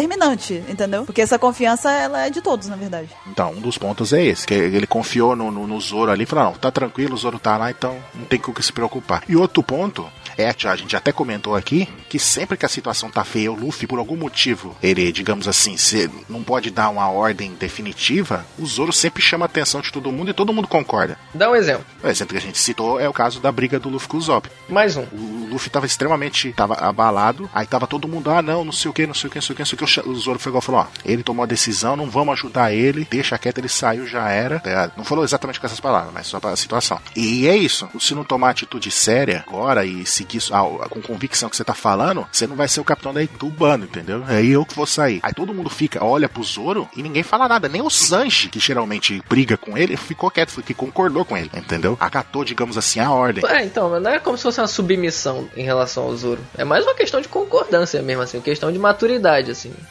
Sabe? Não é uma questão de chefia assim, ó, só é isso aqui e acabou e foda-se a opinião de vocês. Na verdade, eu já não vejo muito desse jeito. Eu vejo que ali foi um misto dos dois, na verdade. Eu acho que eles concordavam, lógico, porque ali a única pessoa que claramente discordava era o Sop. Entendeu? Todos os outros estavam convictos de que o Mary não podia mais continuar nas aventuras e ia ser trocado, enfim. Mas eu não também discordo que o Zoro agiu com imponência ali, porque na verdade o que mais me marcou dessa situação inteira, eu ia usar isso como justificativa quando eu fosse dar minha opinião, mas já que Ansem trouxe isso daí já, no momento em que o Luffy, que a luta do, do Luffy com o Sop cessa, eles acabam de lutar e o, o Sop tá indo embora, o Luffy começa a chorar, né? Ele, ele, ele meio que dá uma fraquejada na decisão dele, até mencionei antes, quando a gente tava falando sobre Capitão. Ele meio que dá uma hesitada, sabe? E o, o Zoro pega e lá de dentro do navio pega e fala: Ó, aguenta firme, você tem que, tem que manter na sua decisão. Esse é o fardo do capitão, né? É o fardo do capitão. Ele, ele, ele deu ali pro Luffy, como que eu posso dizer, um, um conselho, sabe? Ali pra ele. Então, eu vejo meio que um misto ali. Na verdade, os outros, eles poderiam ter dado uma opinião também ali. Não que eles não pudessem, entendeu? Só que o Zoro foi quem tomou a frente, entendeu? Me- Pra mim, ele mostrou ser uma pessoa que dá o passo à frente em relação aos outros, entende? Ei, tomou a iniciativa. Você entende? Não é que os outros não poderiam fazer por ser submissos, não isso. Mas ali ele mostrou ser capaz de ser aquele que vai dar o passo se for necessário, entende? Uhum.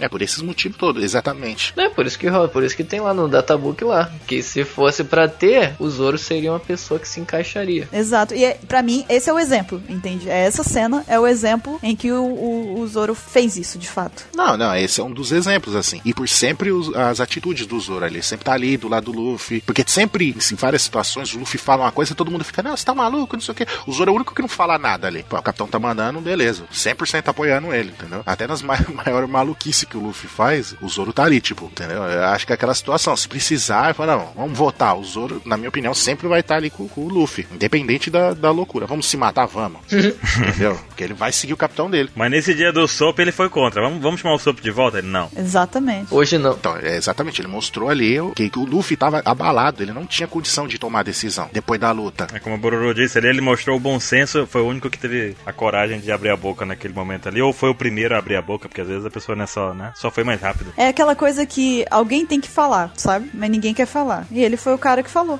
né? E só, só resumindo também, eu acho que vocês já justificaram amplamente por mim. Eu, eu acho que o que eu gostaria, não quem é, mas quem eu gostaria que fosse o Imediatos, é, que eu acho que condiz e age de forma com tudo que eu já vi até agora e do que eu li em One Piece, é, seria o Zoro. E as justificativas são, são essas mesmo, são as mesmas que, que vocês já deram. A postura dele, essa, é isso que eu disse, eu acabei de dizer agora sobre a, a postura dele em Water 7, etc. E eu acho que já desfa- assim, dando o meu motivo por eu não achar que seja a Nami, de eu não querer que seja a Nami, é exatamente isso. Eu acho que a Nami, é, falta ela, apesar de ela, ela ter às vezes aquele pulso firmezinho que ela vem dar um soco no Zoro, dar um soco no Luffy, aquelas brincadeirinhas, tipo, e tal. Mas eu ainda acho que ela não age como. Líder. É, que viria como um, uma- um comandante, né? Falta espírito de liderança nela. Ela tem um cagaço. O Zoro já tem esse, li- esse espírito de liderança. Já que você trouxe isso daí, eu tenho receio da Nami fugir, sabe? De chegar num momento muito tenso, de uma situação muito tensa, e não que ela vá abandonar todo mundo pra trás, mas mandar eles fugirem, sabe? Por exemplo, não de é, organizar eles na- numa luta e falar, ó, vamos fazer isso aqui, a gente vai fazer isso, depois vai pra lá. Eu acho que ela vai, tipo, só pra gente corre, sabe? Fodeu, negada, e tá, corre. É, é tipo, hermanoteu, sabe? Corre, negar. Devia ter um gráfico de, de cagaço, assim. co- Ah, você quer um gráfico pra mostrar o cagaço de cada Mugiwara. E a Nami ia ter o apoio do Chopper e do Sop ainda, sabe? E do Brook, o Brook também. Com certeza, o o Nami falou corre e o Sop tá lá na frente. Que ela ia falar, gente, vão correr, eles é agora, pega o remo, bora, entendeu?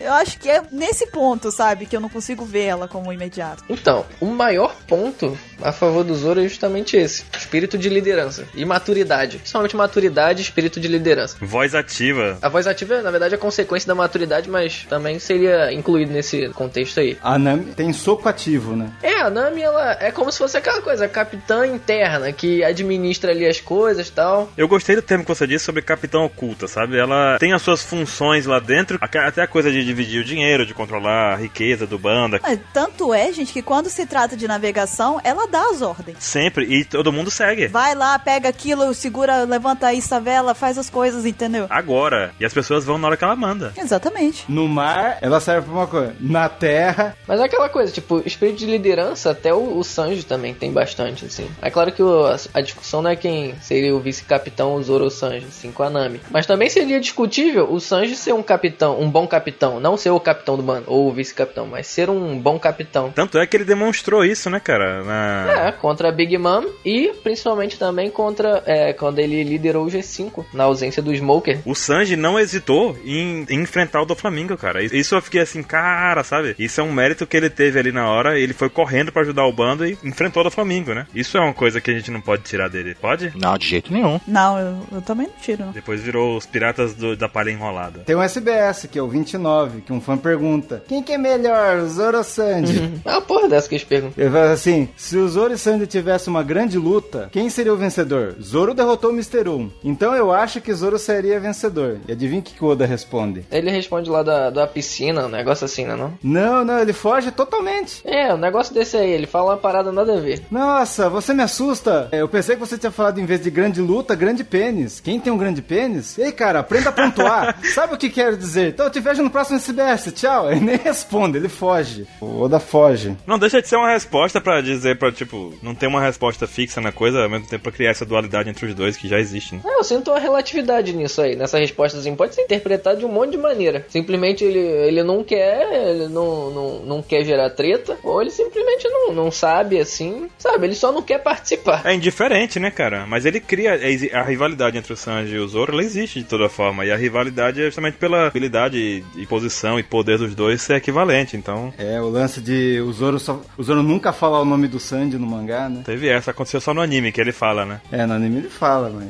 E o Sanji só fala uma vez só. É uma rivalidade louca. Enfim, Quando é que vai ser o próximo? Tem que rolar um Zoro versus Sanji, unicamente. Caramba! Eu acho que não precisa, porque vocês já falaram tanto tô ainda aqui do Zoro versus Sanji que já praticamente tem um cast Inception aqui, né? Não, vai ser uma trilogia do Zoro versus Sanji.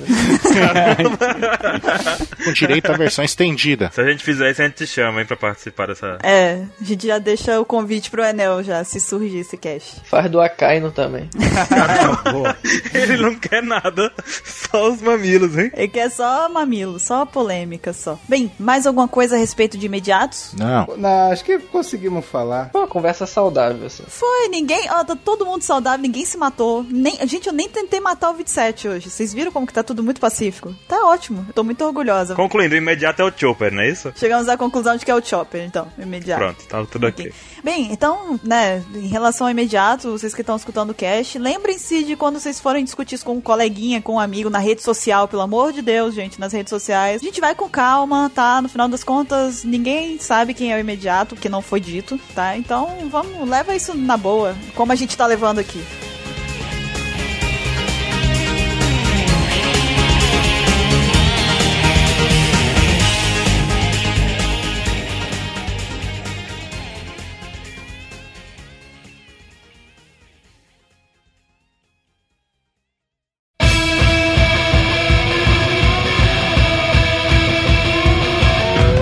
Bem, então, vamos pro próximo Mugiwara. Ué? Tem mais? Tem certeza?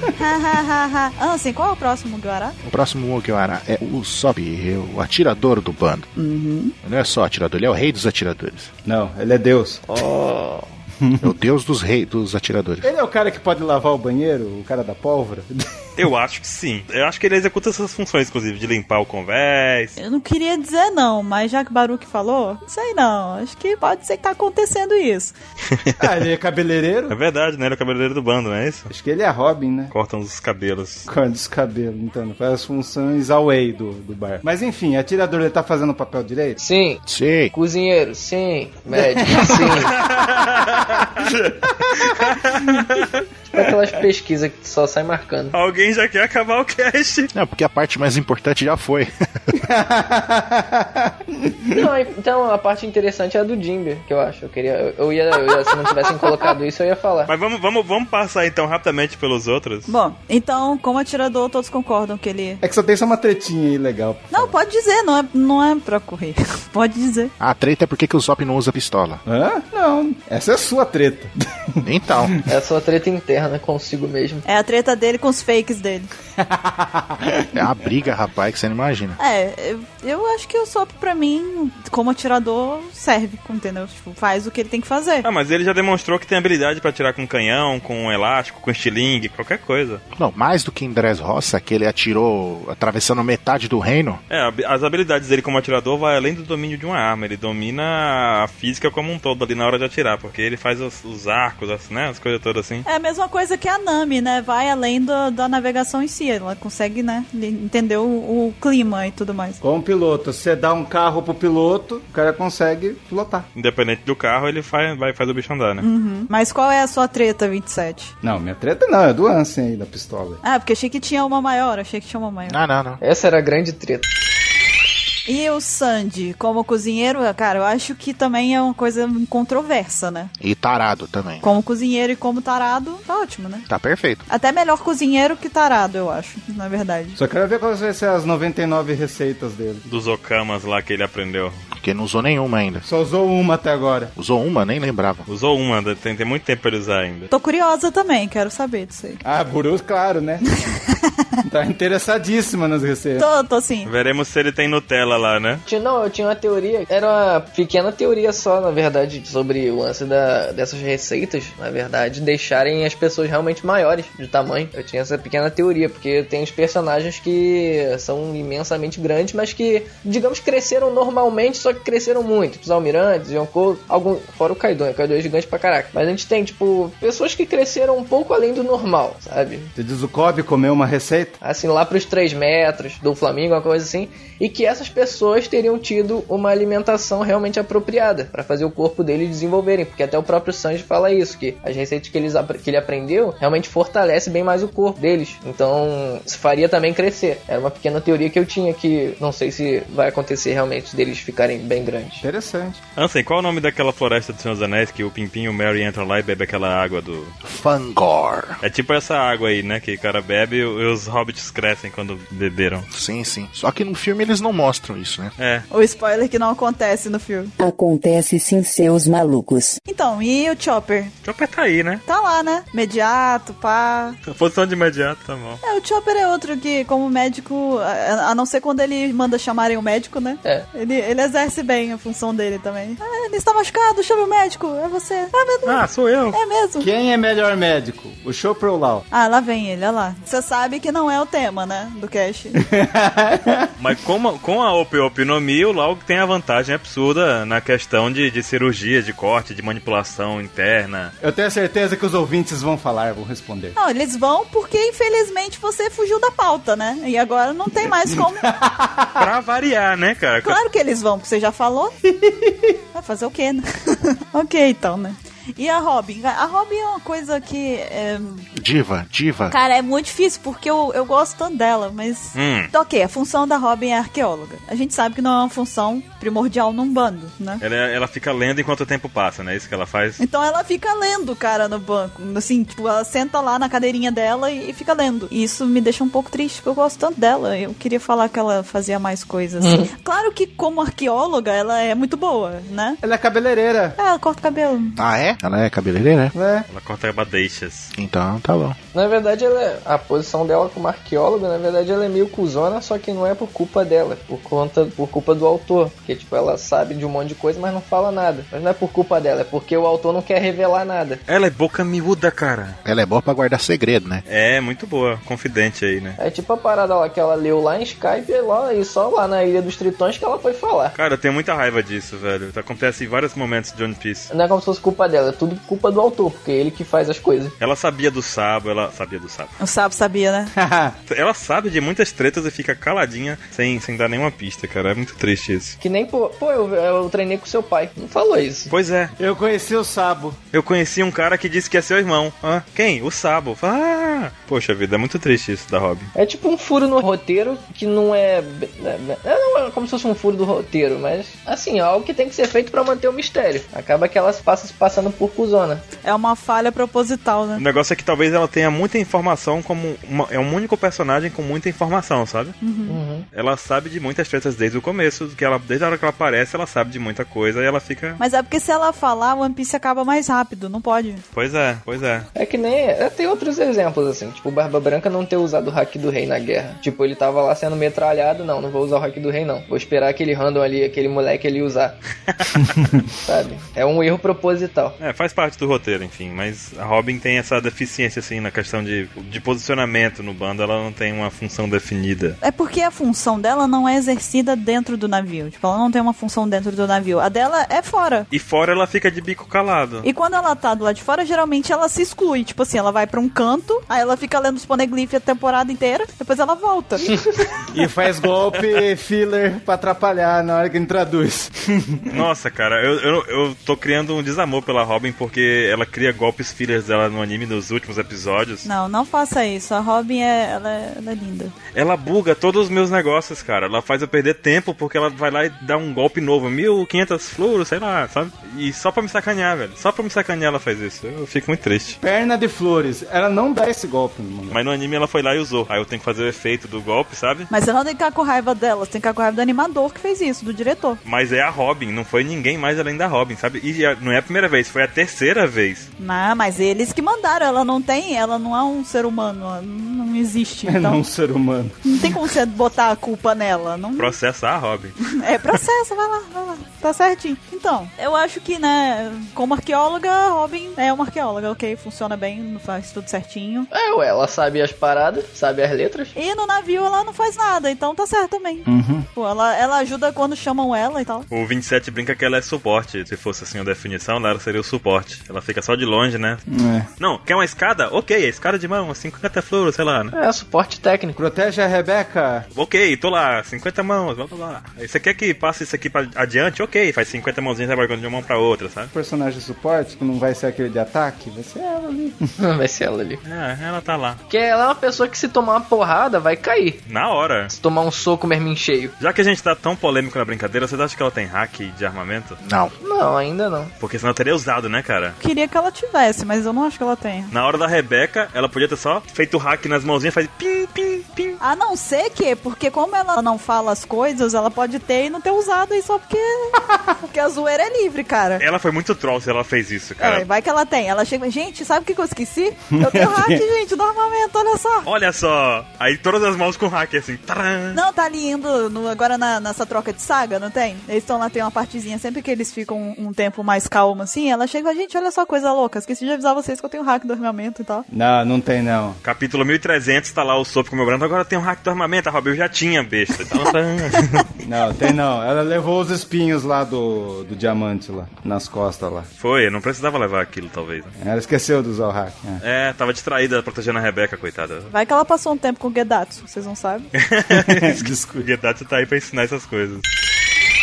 E o Frank? Tá de boa. O Frank era incrível no Thriller Bark, vocês lembram disso? Quando ele pegava uns pedaços de pau no chão, de escombro, fazia uns escadas gigantes assim, tan, tan, taran. aí fazia as paradas assim, O sabe? nome era Skywalk também. É verdade. Era. E ele nunca mais fez isso, né, cara? Acho que ficou muito exagerado, talvez, né? É porque qualquer mudança brusca causa muito impacto, né? E costuma ser negativo. Então, tratando de aparência, né? Não sei se tá falando disso. Não, tô falando de habilidades como carpinteiro. A aparência também. A aparência é outro ponto em que deixou a gente meio confuso. Desfocou ele. É. Acho que o Anel tá falando que desfocou ele. Desfocou como, né? Desfocou? Não, isso aí foi o Mr. 27. Eu que... Não, então continue de onde você parou. Você acha que a aparência fez o quê? É tipo o Gear 4 do Luffy, assim, uma mudança muito brusca de aparência, né? Se não corresponder exatamente como a, como a pessoa quer que seja, geralmente costuma causar um impacto negativo. É desconforto, né? O maior impacto da mudança de aparência do Frank foi pra fuder os cosplay, né? Hum, não tem mais como. Ninguém faz mais, cara, direito. Ela tem que fazer cosplay de Megazord agora. É, tem que ser aqueles caras nível top pra fazer o Frank. Eu, eu acabei ficando um pouco decepcionada, né, com essa questão de aparência dele. Eu gostava muito mais dele do outro estilo, antes do time skip. Mas acho que também é uma coisa que se acaba acostumando depois de um tempo. Se acostuma, se a pessoa perguntar se gostaria que mudasse, gostaria, vai mudar? Não, ah, ok, tudo bem também, não tem problema. Tudo bem, então. Hoje eu até gosto e acho cômico aquele negócio da mãozinha saindo de dentro da mãozona, sabe? Aquela, Uhum. aquela brincadeirinha da mãozinha e tal, pra trabalhos delicados e tudo mais. Não, o mais legal é o- os faróis. Os mamilos. Os mamilos são os melhores. Que ele acende os mamilos, cara. Puta, isso é engraçado demais. E coisas inúteis, como apertar o nariz e trocar o penteado, sabe? É Uma coisa assim. Mas como carpinteiro, ele vai além também do, do questão carpinteiro, né? Porque ele constrói coisas. Ele é um construtor, né, de modo geral. É, ele é um construtor que vai além da mecânica convencional, assim, com madeiras e tudo mais. Ele faz coisas que tem um pouco mais de tecnologia e agora tira laser, enfim, tem muitas tretas, né? Muitos mistérios que ele aprendeu lá no Timeskip. Viu? Mas agora ele é o quarto mais forte, né? Eu acho. Isso aí não é a discussão deste cast, tá? Não é. Não é, mas eu concordo. Eu também.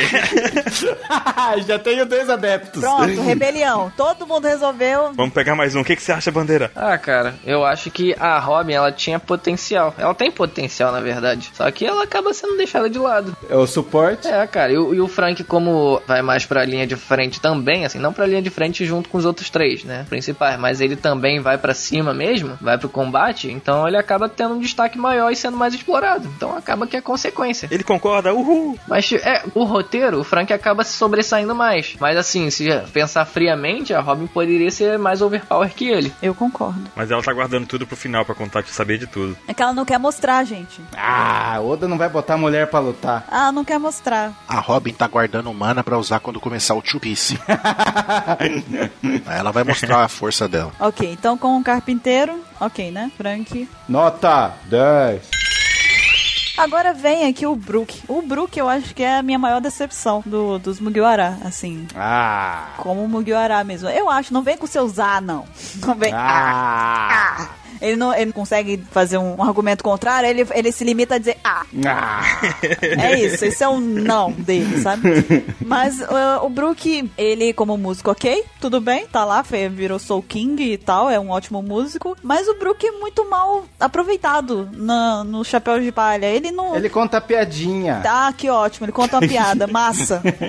Massa, ele, ele é, poxa, realmente, participação sensacional. Super engraçado. aham. Então, eu acho que, assim, porque os outros Mugiwara, eles tiveram o seu devido tempo na história pra pra que eles fossem abordados, os seus- seus passados direitinho. Tudo bem que o do Brook foi abordado, mas, por exemplo, a, a Nami teve o seu arco lá, que aprofundou bastante nela. A Robin, o Chopper teve um, um arco menorzinho, mas teve também. é, até o Sandy. Enfim, todos eles tiveram os- a sua justificativa de, de ser um Mugiwara, a sua função. Eles foram aproveitados ao longo. Eu acho que o Brook, ele, depois que ele entrou, a, a história tomou um rumo tão frenético de coisas que foram acontecendo que esqueceram dele, sabe? Tipo, ah, o Brook entrou, beleza, vem cá, sobe na cacunda da moto, vambora que, que tá uma micareta tá acontecendo, vambora, entendeu? E ele foi ficando no cantinho dele a, tal- a tal ponto de que agora eu acho que não, não se tem mais muito como abordar ele, a não ser, eu espero que tenha, né? Ele tem poder de gelo. Pô, que foda, cara, que legal! Vai gelar as bebidas, hein? Bacana. Ele conta piada, canta música e tem poder de gelo. Pô, que legal. Você, você já conheceu o Aokiji?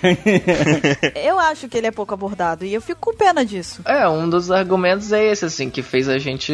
Não, é, foi o tempo, na verdade, né? O tempo de aceitação do personagem, de identificação do personagem que a gente não teve, principalmente antes do time skip. Porque, tipo, ele entrou e a próximo arco já foi ele se separando. E depois a gente não vê quase mais ele. Foi mais focado no Luffy mesmo. Aí depois, sei lá, foi o quê? 3, 4 anos depois que foi a volta dele. Então, sei lá, assim, acho que faltou isso. E também acho que é muita idiotice pra pouca seriedade da parte dele, talvez. Assim, tipo, em relação à piada, em relação à personalidade, sabe? Ele é espadachim. Pô, você não tá ajudando, cara, sério mesmo. Ele é espadachim, ele solta gelo. É, ele só fala nada com nada, só. O Brook é uma junção de várias personalidades, na verdade. Ele é um espadachim, ele tá sempre com um chazinho ali, ele tem um pouquinho da sacanagem lá da, da taradice, de de perguntar da calcinha, ele canta, ele faz tipo, ele junta com a galera, ele dança também aquelas coisinhas do palitinho, quer dizer, ele, tá- ele tem um pouco de cada coisa ali também, né? E a personalidade dele já é meio um pouco, um pouco bugada, por assim dizer, já é um pouco bizarro ele ter tanta coisa num personagem só. E ao mesmo tempo ele não tem nada, porque, tipo, é- são coisas poucos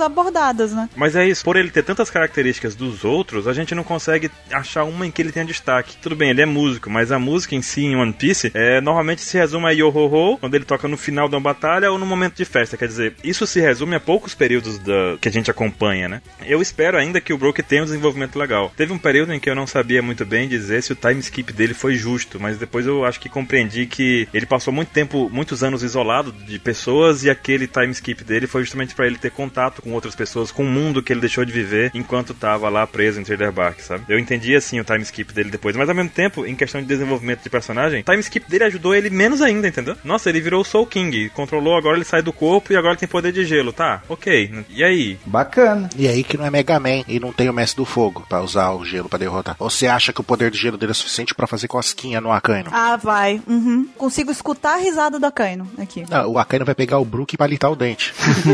Ah, vem cá, presta seu gelo aí pra eu botar aqui na minha bebida pra eu beber, fazer um favor. Tá quente pra caramba. Pra gente ver, o último momento de destaque do Brook nos últimos dois ou três anos foi quando ele lutou contra a Jora, e a Jora durou, tipo, dois capítulos, entendeu? que foi o filler. Mas o Brook que venceu ela. Ai, ai. Foi a ai, última ai. coisa que ele fez. A única coisa que ele fez nos últimos dois anos de, de existência dele. E venceu o Zéu, o Tritão lá. Cara, aquele cara ali, é- qualquer um vencia. É, cara, talvez esteja faltando um momento. Momento de destaque. Falta um momento, ele vai encontrar isso, cara. Foi o que eu disse. A- Ele entrou num momento complicado, porque depois que ele entrou, o que aconteceu na história não deu margem pra ele aparecer, entendeu? Ele, ele entrou, tipo, no momento errado, sabe? Ó, as piadas dele são ruins. O Zéu não era imediato dos piratas do. Não vamos jogar aí no mediato de novo.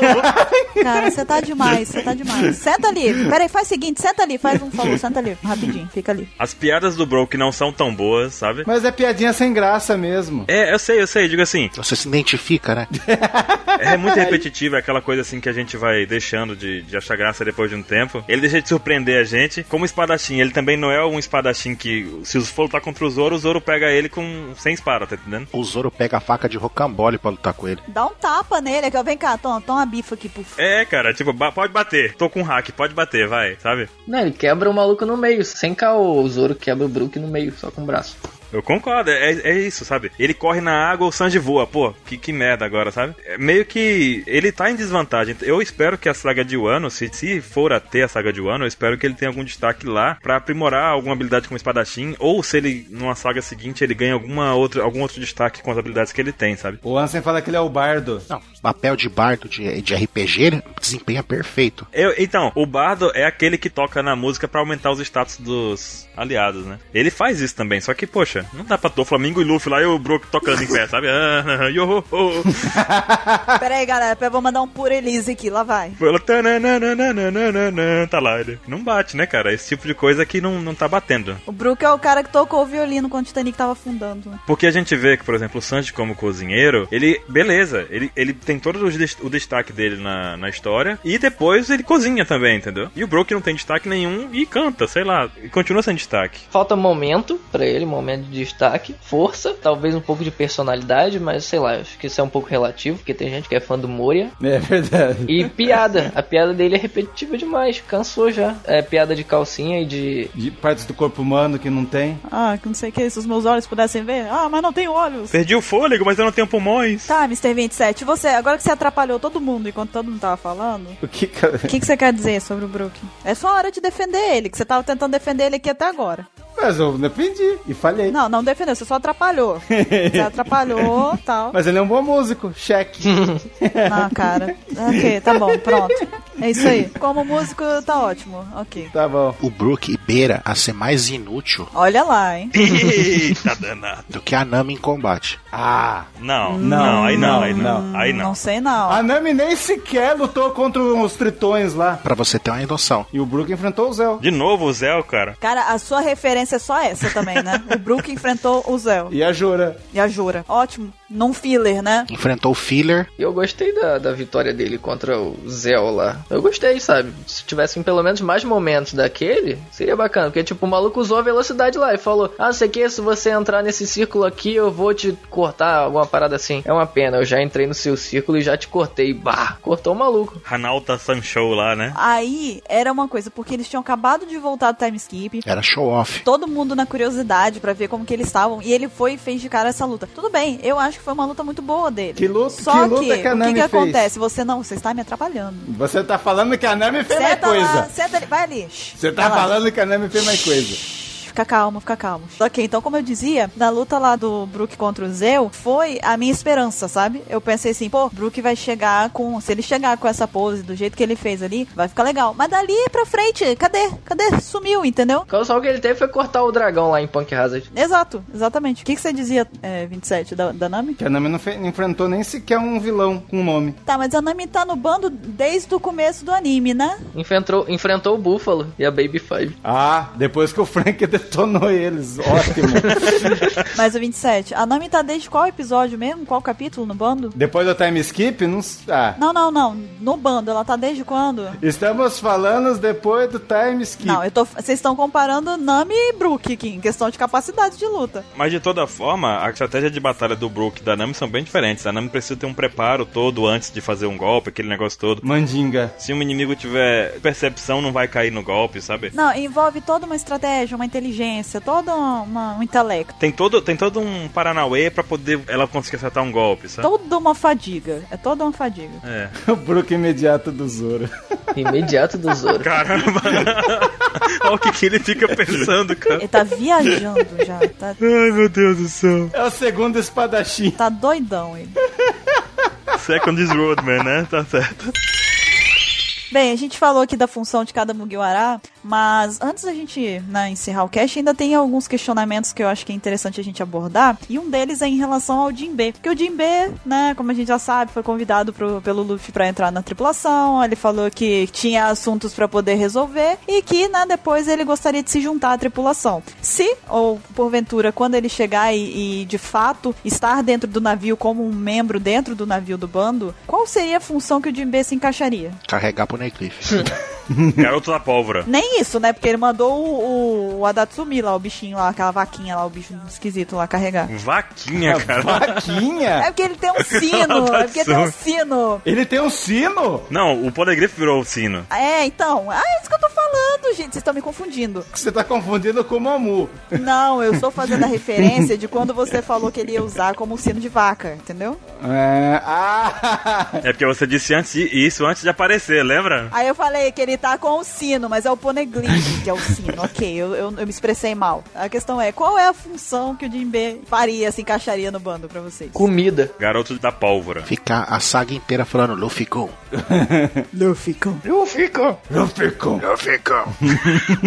Mas e aí, o que que vocês acham? Comida.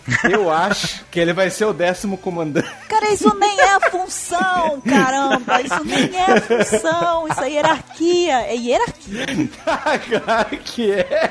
A função dele é ser tritão. Pô, legal. Ah. Vai ser tipo Robin, né? É tipo a Robin. Ele vai sentar lá e ficar ba- batendo papo com os peixes. Sim, e no navio, o que, que você faz? Eu sou arqueóloga. Ele é a boia quando cai na água. A função dele é ser tritão. É tipo o Chopper. A função do Chopper é ser viado, é ser servo, sei lá o que é. Rena. Viado, cara. Meu Deus. Tipo, eu tinha uma teoriazinha também sobre isso, que ele seria tipo um guardião, sabe? Se tipo se o navio ficasse sozinho, ou mesmo com gente e tal, ele seria o cara que ficaria responsável, porque tipo, levando em conta Eu vigia. É, o vigia, assim, o guardião. Não, não, o vigia porque é escroto, porteiro. o um caseiro. Zelador. Um inspetor. Não, seria tipo um guardião mesmo, sabe? Tipo, como ele fez com o Luffy na guerra, ficou protegendo ele a todo momento. Ele faria isso, só que com o bando todo e com o navio. Se reparar, tipo, o navio sempre tá na água, obviamente. Então, ele ficaria, tipo, se tivesse que fazer alguma escolta, ele que seria o cara que iria investigar, assim, se estivesse no perímetro, assim, algum perigo. É tipo o guarda-costas, né? Aí toca o Whitney agora. Pois é, ele vai ser o tritão, cara. Vai bater papo com os peixes né? aí, que eu tô dizendo. Ou então só o timoneiro mesmo, que fica ali comandando o timão, que é isso que ele fez também lá com o navio lá de Impel Down pra Marineford. Eu acho que ele vai ser o cara que vai buscar o Luffy na água quando ele cair. Só isso. É a boia. Boia. Salva vidas do bando. Pronto. Ele vai andar com aquela camisa vermelhinha, ficar sentado na, na cadeira, assim, naquela cadeira alta, assim. É, ele já tem a parada vermelha no peito dele, né? É, pronto. Aí fica lá com um apitozinho, pá, toca a música do Baywatch quando ele correr, assim. né? O Luffy cai e ele fala assim: Cara, tem tritão, 50 mil tijolos. Aí, puf, joga o Luffy na terra de novo. Pronto. Eu já falei o que, que ele vai ser. Falou não. Vai ser comunicações. Eu sei, um radar. É diplomata. Mestre do Dojo Tritão. Vai ser comunicações. Telefonista. Ele vai ficar sentado numa cadeirinha com fone de ouvido. Tripulação do Chapéu de Palha, boa tarde. Com Quem você gostaria de dizer? De inglês aqui. Alô, quer falar com quem? Boa tarde, senhora. Pode mandar um recado aqui pro. Senhora, eu tô ligando aqui da tripulação do Chapéu de Palha, senhora. Você poderia estar doando. Eu criança esperança. Titão esperança. Eu quero cancelar a net, né? Senhora, o Luffy comprou outra estátua de bronze. Estamos precisando de dinheiro, senhora. Você pode estar fazendo uma doação pro bando? Ai, meu Deus. É essa que é a comunicação. Não, mas sério, diga por que 27 você acha que ele é comunicação. Não, eu- quando o Ruff tiver todos os seus aliados e tal, ele leva, o- os peixes se comunicam, ele consegue observar de longe o- se tem iceberg, se tem grupo pirata. Lembra que a gente já discutiu isso uma vez? Função sonar, a gente já discutiu isso. Função sonar. Então tem que plugar ele no, no Sunny. Ele é o radar. Vão pregar ele debaixo do Sunny, é isso? Ele vai ficar embaixo, né? Vão colar ele com durex lá embaixo do, do Sunny. Jinbei, avisa qualquer coisa, dá três toques aqui em cima, hein, ó. Manda um WhatsApp aí, você vê alguma coisa. Dando zap aí, vai. Ai, meu Deus. Caramba. Boa função do Jim Bates, Tá viu? ótimo. Então a gente tem aí pro Jim B comunicação, guarda-costas, salva-vida, Atendente. Caseiro, Radar. Boia, boia. pedidor de doações, né? Isso, isso. Tritão Esperança. Pô, legal, muita função boa pra ele, tá ótimo. Muito bom, muito bom. Ele tá, ele tá bem servido de opções. E ele vai ser o décimo comandante. Sim. Com os piratas do sol lá. Ele precisa, deixa, deixa ele dizer, deixa ele dizer, ele precisa dizer. Ele precisa. Ele precisa. Você tá melhor agora? Eu tô. Tá mais tranquilo? Ai, mais aliviado. Ah, eu, eu vejo, eu vejo que isso é uma coisa que incomoda ele, sabe? Ele passa mal lá se ele não diz. Ó, não tá na pauta, mas vai uma questão interessante que eu acabei de perceber aqui. A Vivi, Oi? a Vivi. Vivia diplomata. A Vivi, a Vivi. Vivi não é nada. É, não é nada. É nada. Vivi não é nada. Ela não é nada. A Vivi é mais Mugiwara que o Jinbei. Não, é porque, na verdade, a gente tá aqui estipulando funções dentro do bando. Mas a Vivi, ela não vai, de fato, estar na tripulação. Então, eu acho que, assim, se ela estivesse na tripulação... hum, Entendeu? Ia ser, tipo... Ia ficar com a Robin lá, conversando. Ela não pode estar de fora na tripulação? Não, ela pode, mas é porque, assim, a gente tá aqui, na verdade, estipulando a função dentro do navio, né? Agora, fora do navio, ela fica lá como, eu acho que é um representante dos Mugiwara, sabe? É a princesa, tá certo. É a função dela. Tipo, tipo do Bro, que é músico, né? O que, que você é? Sou músico. É, tipo isso, entendeu? Ela é a segunda chamada, então. Quando alguém for tirar férias, ela substitui, é isso? Quando isso começa a acontecer com muita frequência, é sinal de que o cast já tá longo demais, sabe? O importante é que ela é mais Mugiwara que o Jinbei. E a gente vai aqui para nossa última questão desse cast. A gente falou sobre as funções que já são ocupadas, a possível função do Jinbe, que a gente acabou chegando aí a lugar nenhum. e agora, vocês acham que tem alguma função dentro do bando que ainda não foi cumprida, que não foi preenchida e tá em falta e necessariamente precisaria? Não, boa noite a todos. Não, Então, obrigado. Não, boa noite, né? Vamos finalizar o cast? Falou o cara que chamou o Jinbei de caseiro. Como é que é? o- Não, eu falei guardião, soa muito mais legal. Vocês que ficaram zoando. É, guardião é muito mais bonito. Mas pro Shinbei, porteiro tá bom. Flanelinha. Mas então, a gente sabe que aparentemente vão vir aí novos membros pra, pra tripulação. E aí se faz necessário pensar em questão de função. Já tá difícil de achar uma função pro Jim B. Vocês acham que tem alguma outra função que é necessária no bando? Não. Eu acho que não também. Eu acho que não. A minha preocupação é exatamente essa: começar a entrar muita gente no bando e começar a ficar Se perder. away lá, sabe? Tipo, junto com a Robin lá, sabe? É tipo 5.600 pessoas. Aí vai virar o Shippuden. Caramba, não diga isso, que isso não aconteça. Mas assim, eu espero que do- na- nas últimas sagas o Oda trabalhou com muitos personagens, apesar de não ter envolvido tantos Mugiwara. Eu espero que o Oda consiga trabalhar melhor os Mugiwara depois dessa saga, sabe? O bando como um todo, sabe? E aí, porque a gente vê, a Robin não tem função definida, o Jinbei se for entrar também não tem lugar pra ele. Mas uma pessoa seria realmente uma coisa assim inimaginável achar uma vaga pra esse rapaz aqui na tripulação. Ah, Bom, já que você falou rapaz, ele pode ser rapaz da pólvora. Rapaz da pólvora, o Rapaz da criado de pólvora. Bora, tá precisando disso, né? Jim B pode ser o rapaz da pólvora. O maluco de 40 anos vai ser rapaz da pólvora. Pode, ó. Com mais de 400 de recompensa. É. Vai ser rapaz da pólvora. É um rapaz da pólvora de luxo. Ah, de luxo. Vocês se superaram. Ele vai ser o motor. o motor. Acabou a cola, Jinbei, vai lá. Luffy com, Luffy com. Eu fico. É nada, Luffy com Luffy com Luffy com. O Jinbei virou um Pokémon agora.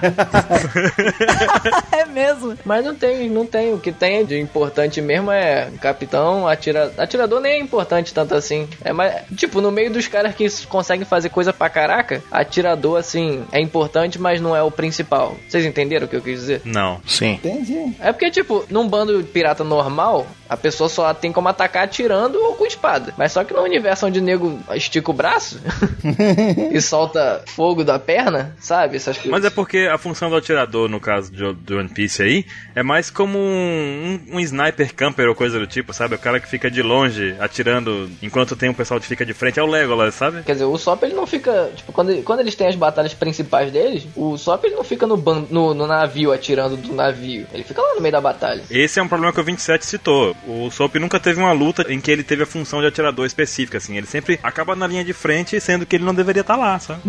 Aí, tipo, tem o que de importante? O capitão de, de essencial, assim, pra um bando de piratas. É o ca- é, navegador, É. médico, cozinheiro. Que carpinteiro. É, e o Ah, mas a arqueóloga vocês não acham interessante. A arqueóloga... Não, não é, cara. Eu sei que não é, entendeu? Também. Não é. Tanto é que essa é uma função que não é de navio, é uma função extra. Eu acho que é exatamente isso. É pela ausência de funções a, ser, a serem preenchidas, já começa a ser preocupante também novos integrantes entrando, né, no bando, porque a, a impressão, a primeira impressão que dá é que eles vão ficar jogados lá ao vento, assim, tipo, away. É, se perdeu no PEN. Perdendo o pé. Caramba, ele tá falando do Naruto. Perdeu no Aizen.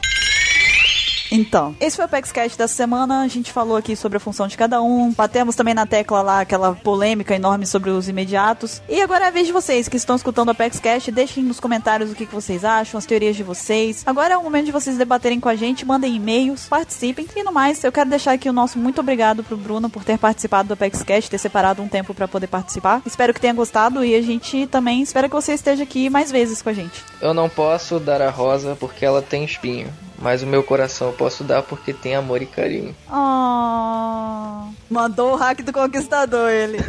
Taca do conquistador. Então, alguém quiser o telefone do Enel, a gente vai deixar na descrição. Mentira, não vai. Então, é, na verdade, é, foi bacana, assim, participar. Fui, sol- fui me soltando aos poucos, na verdade. Quando é um negócio ao vivo, assim, eu sempre fico meio nervoso, porque, tipo, sempre tem... Ah, na verdade, a gente não tá ao vivo, né? Tá ao vivo só pra vocês, nós aqui. Mesmo assim, sabe, a gente tem... É diferente, você tá falando sozinho e tal. Tem uma responsabilidade maior, porque não é você que vai editar também, né? Principalmente isso. Tem que falar as coisas certinhas. Não sou eu que vou editar, no caso. Colocou as possibilidades na edição, hein? É basicamente isso. Ok, então, este foi o PEXCast dessa semana. Esperamos que vocês tenham gostado e a gente se vê na semana que vem. Até mais, gente. Até mais, pessoas. Falou, tchau. Falou! Adiós!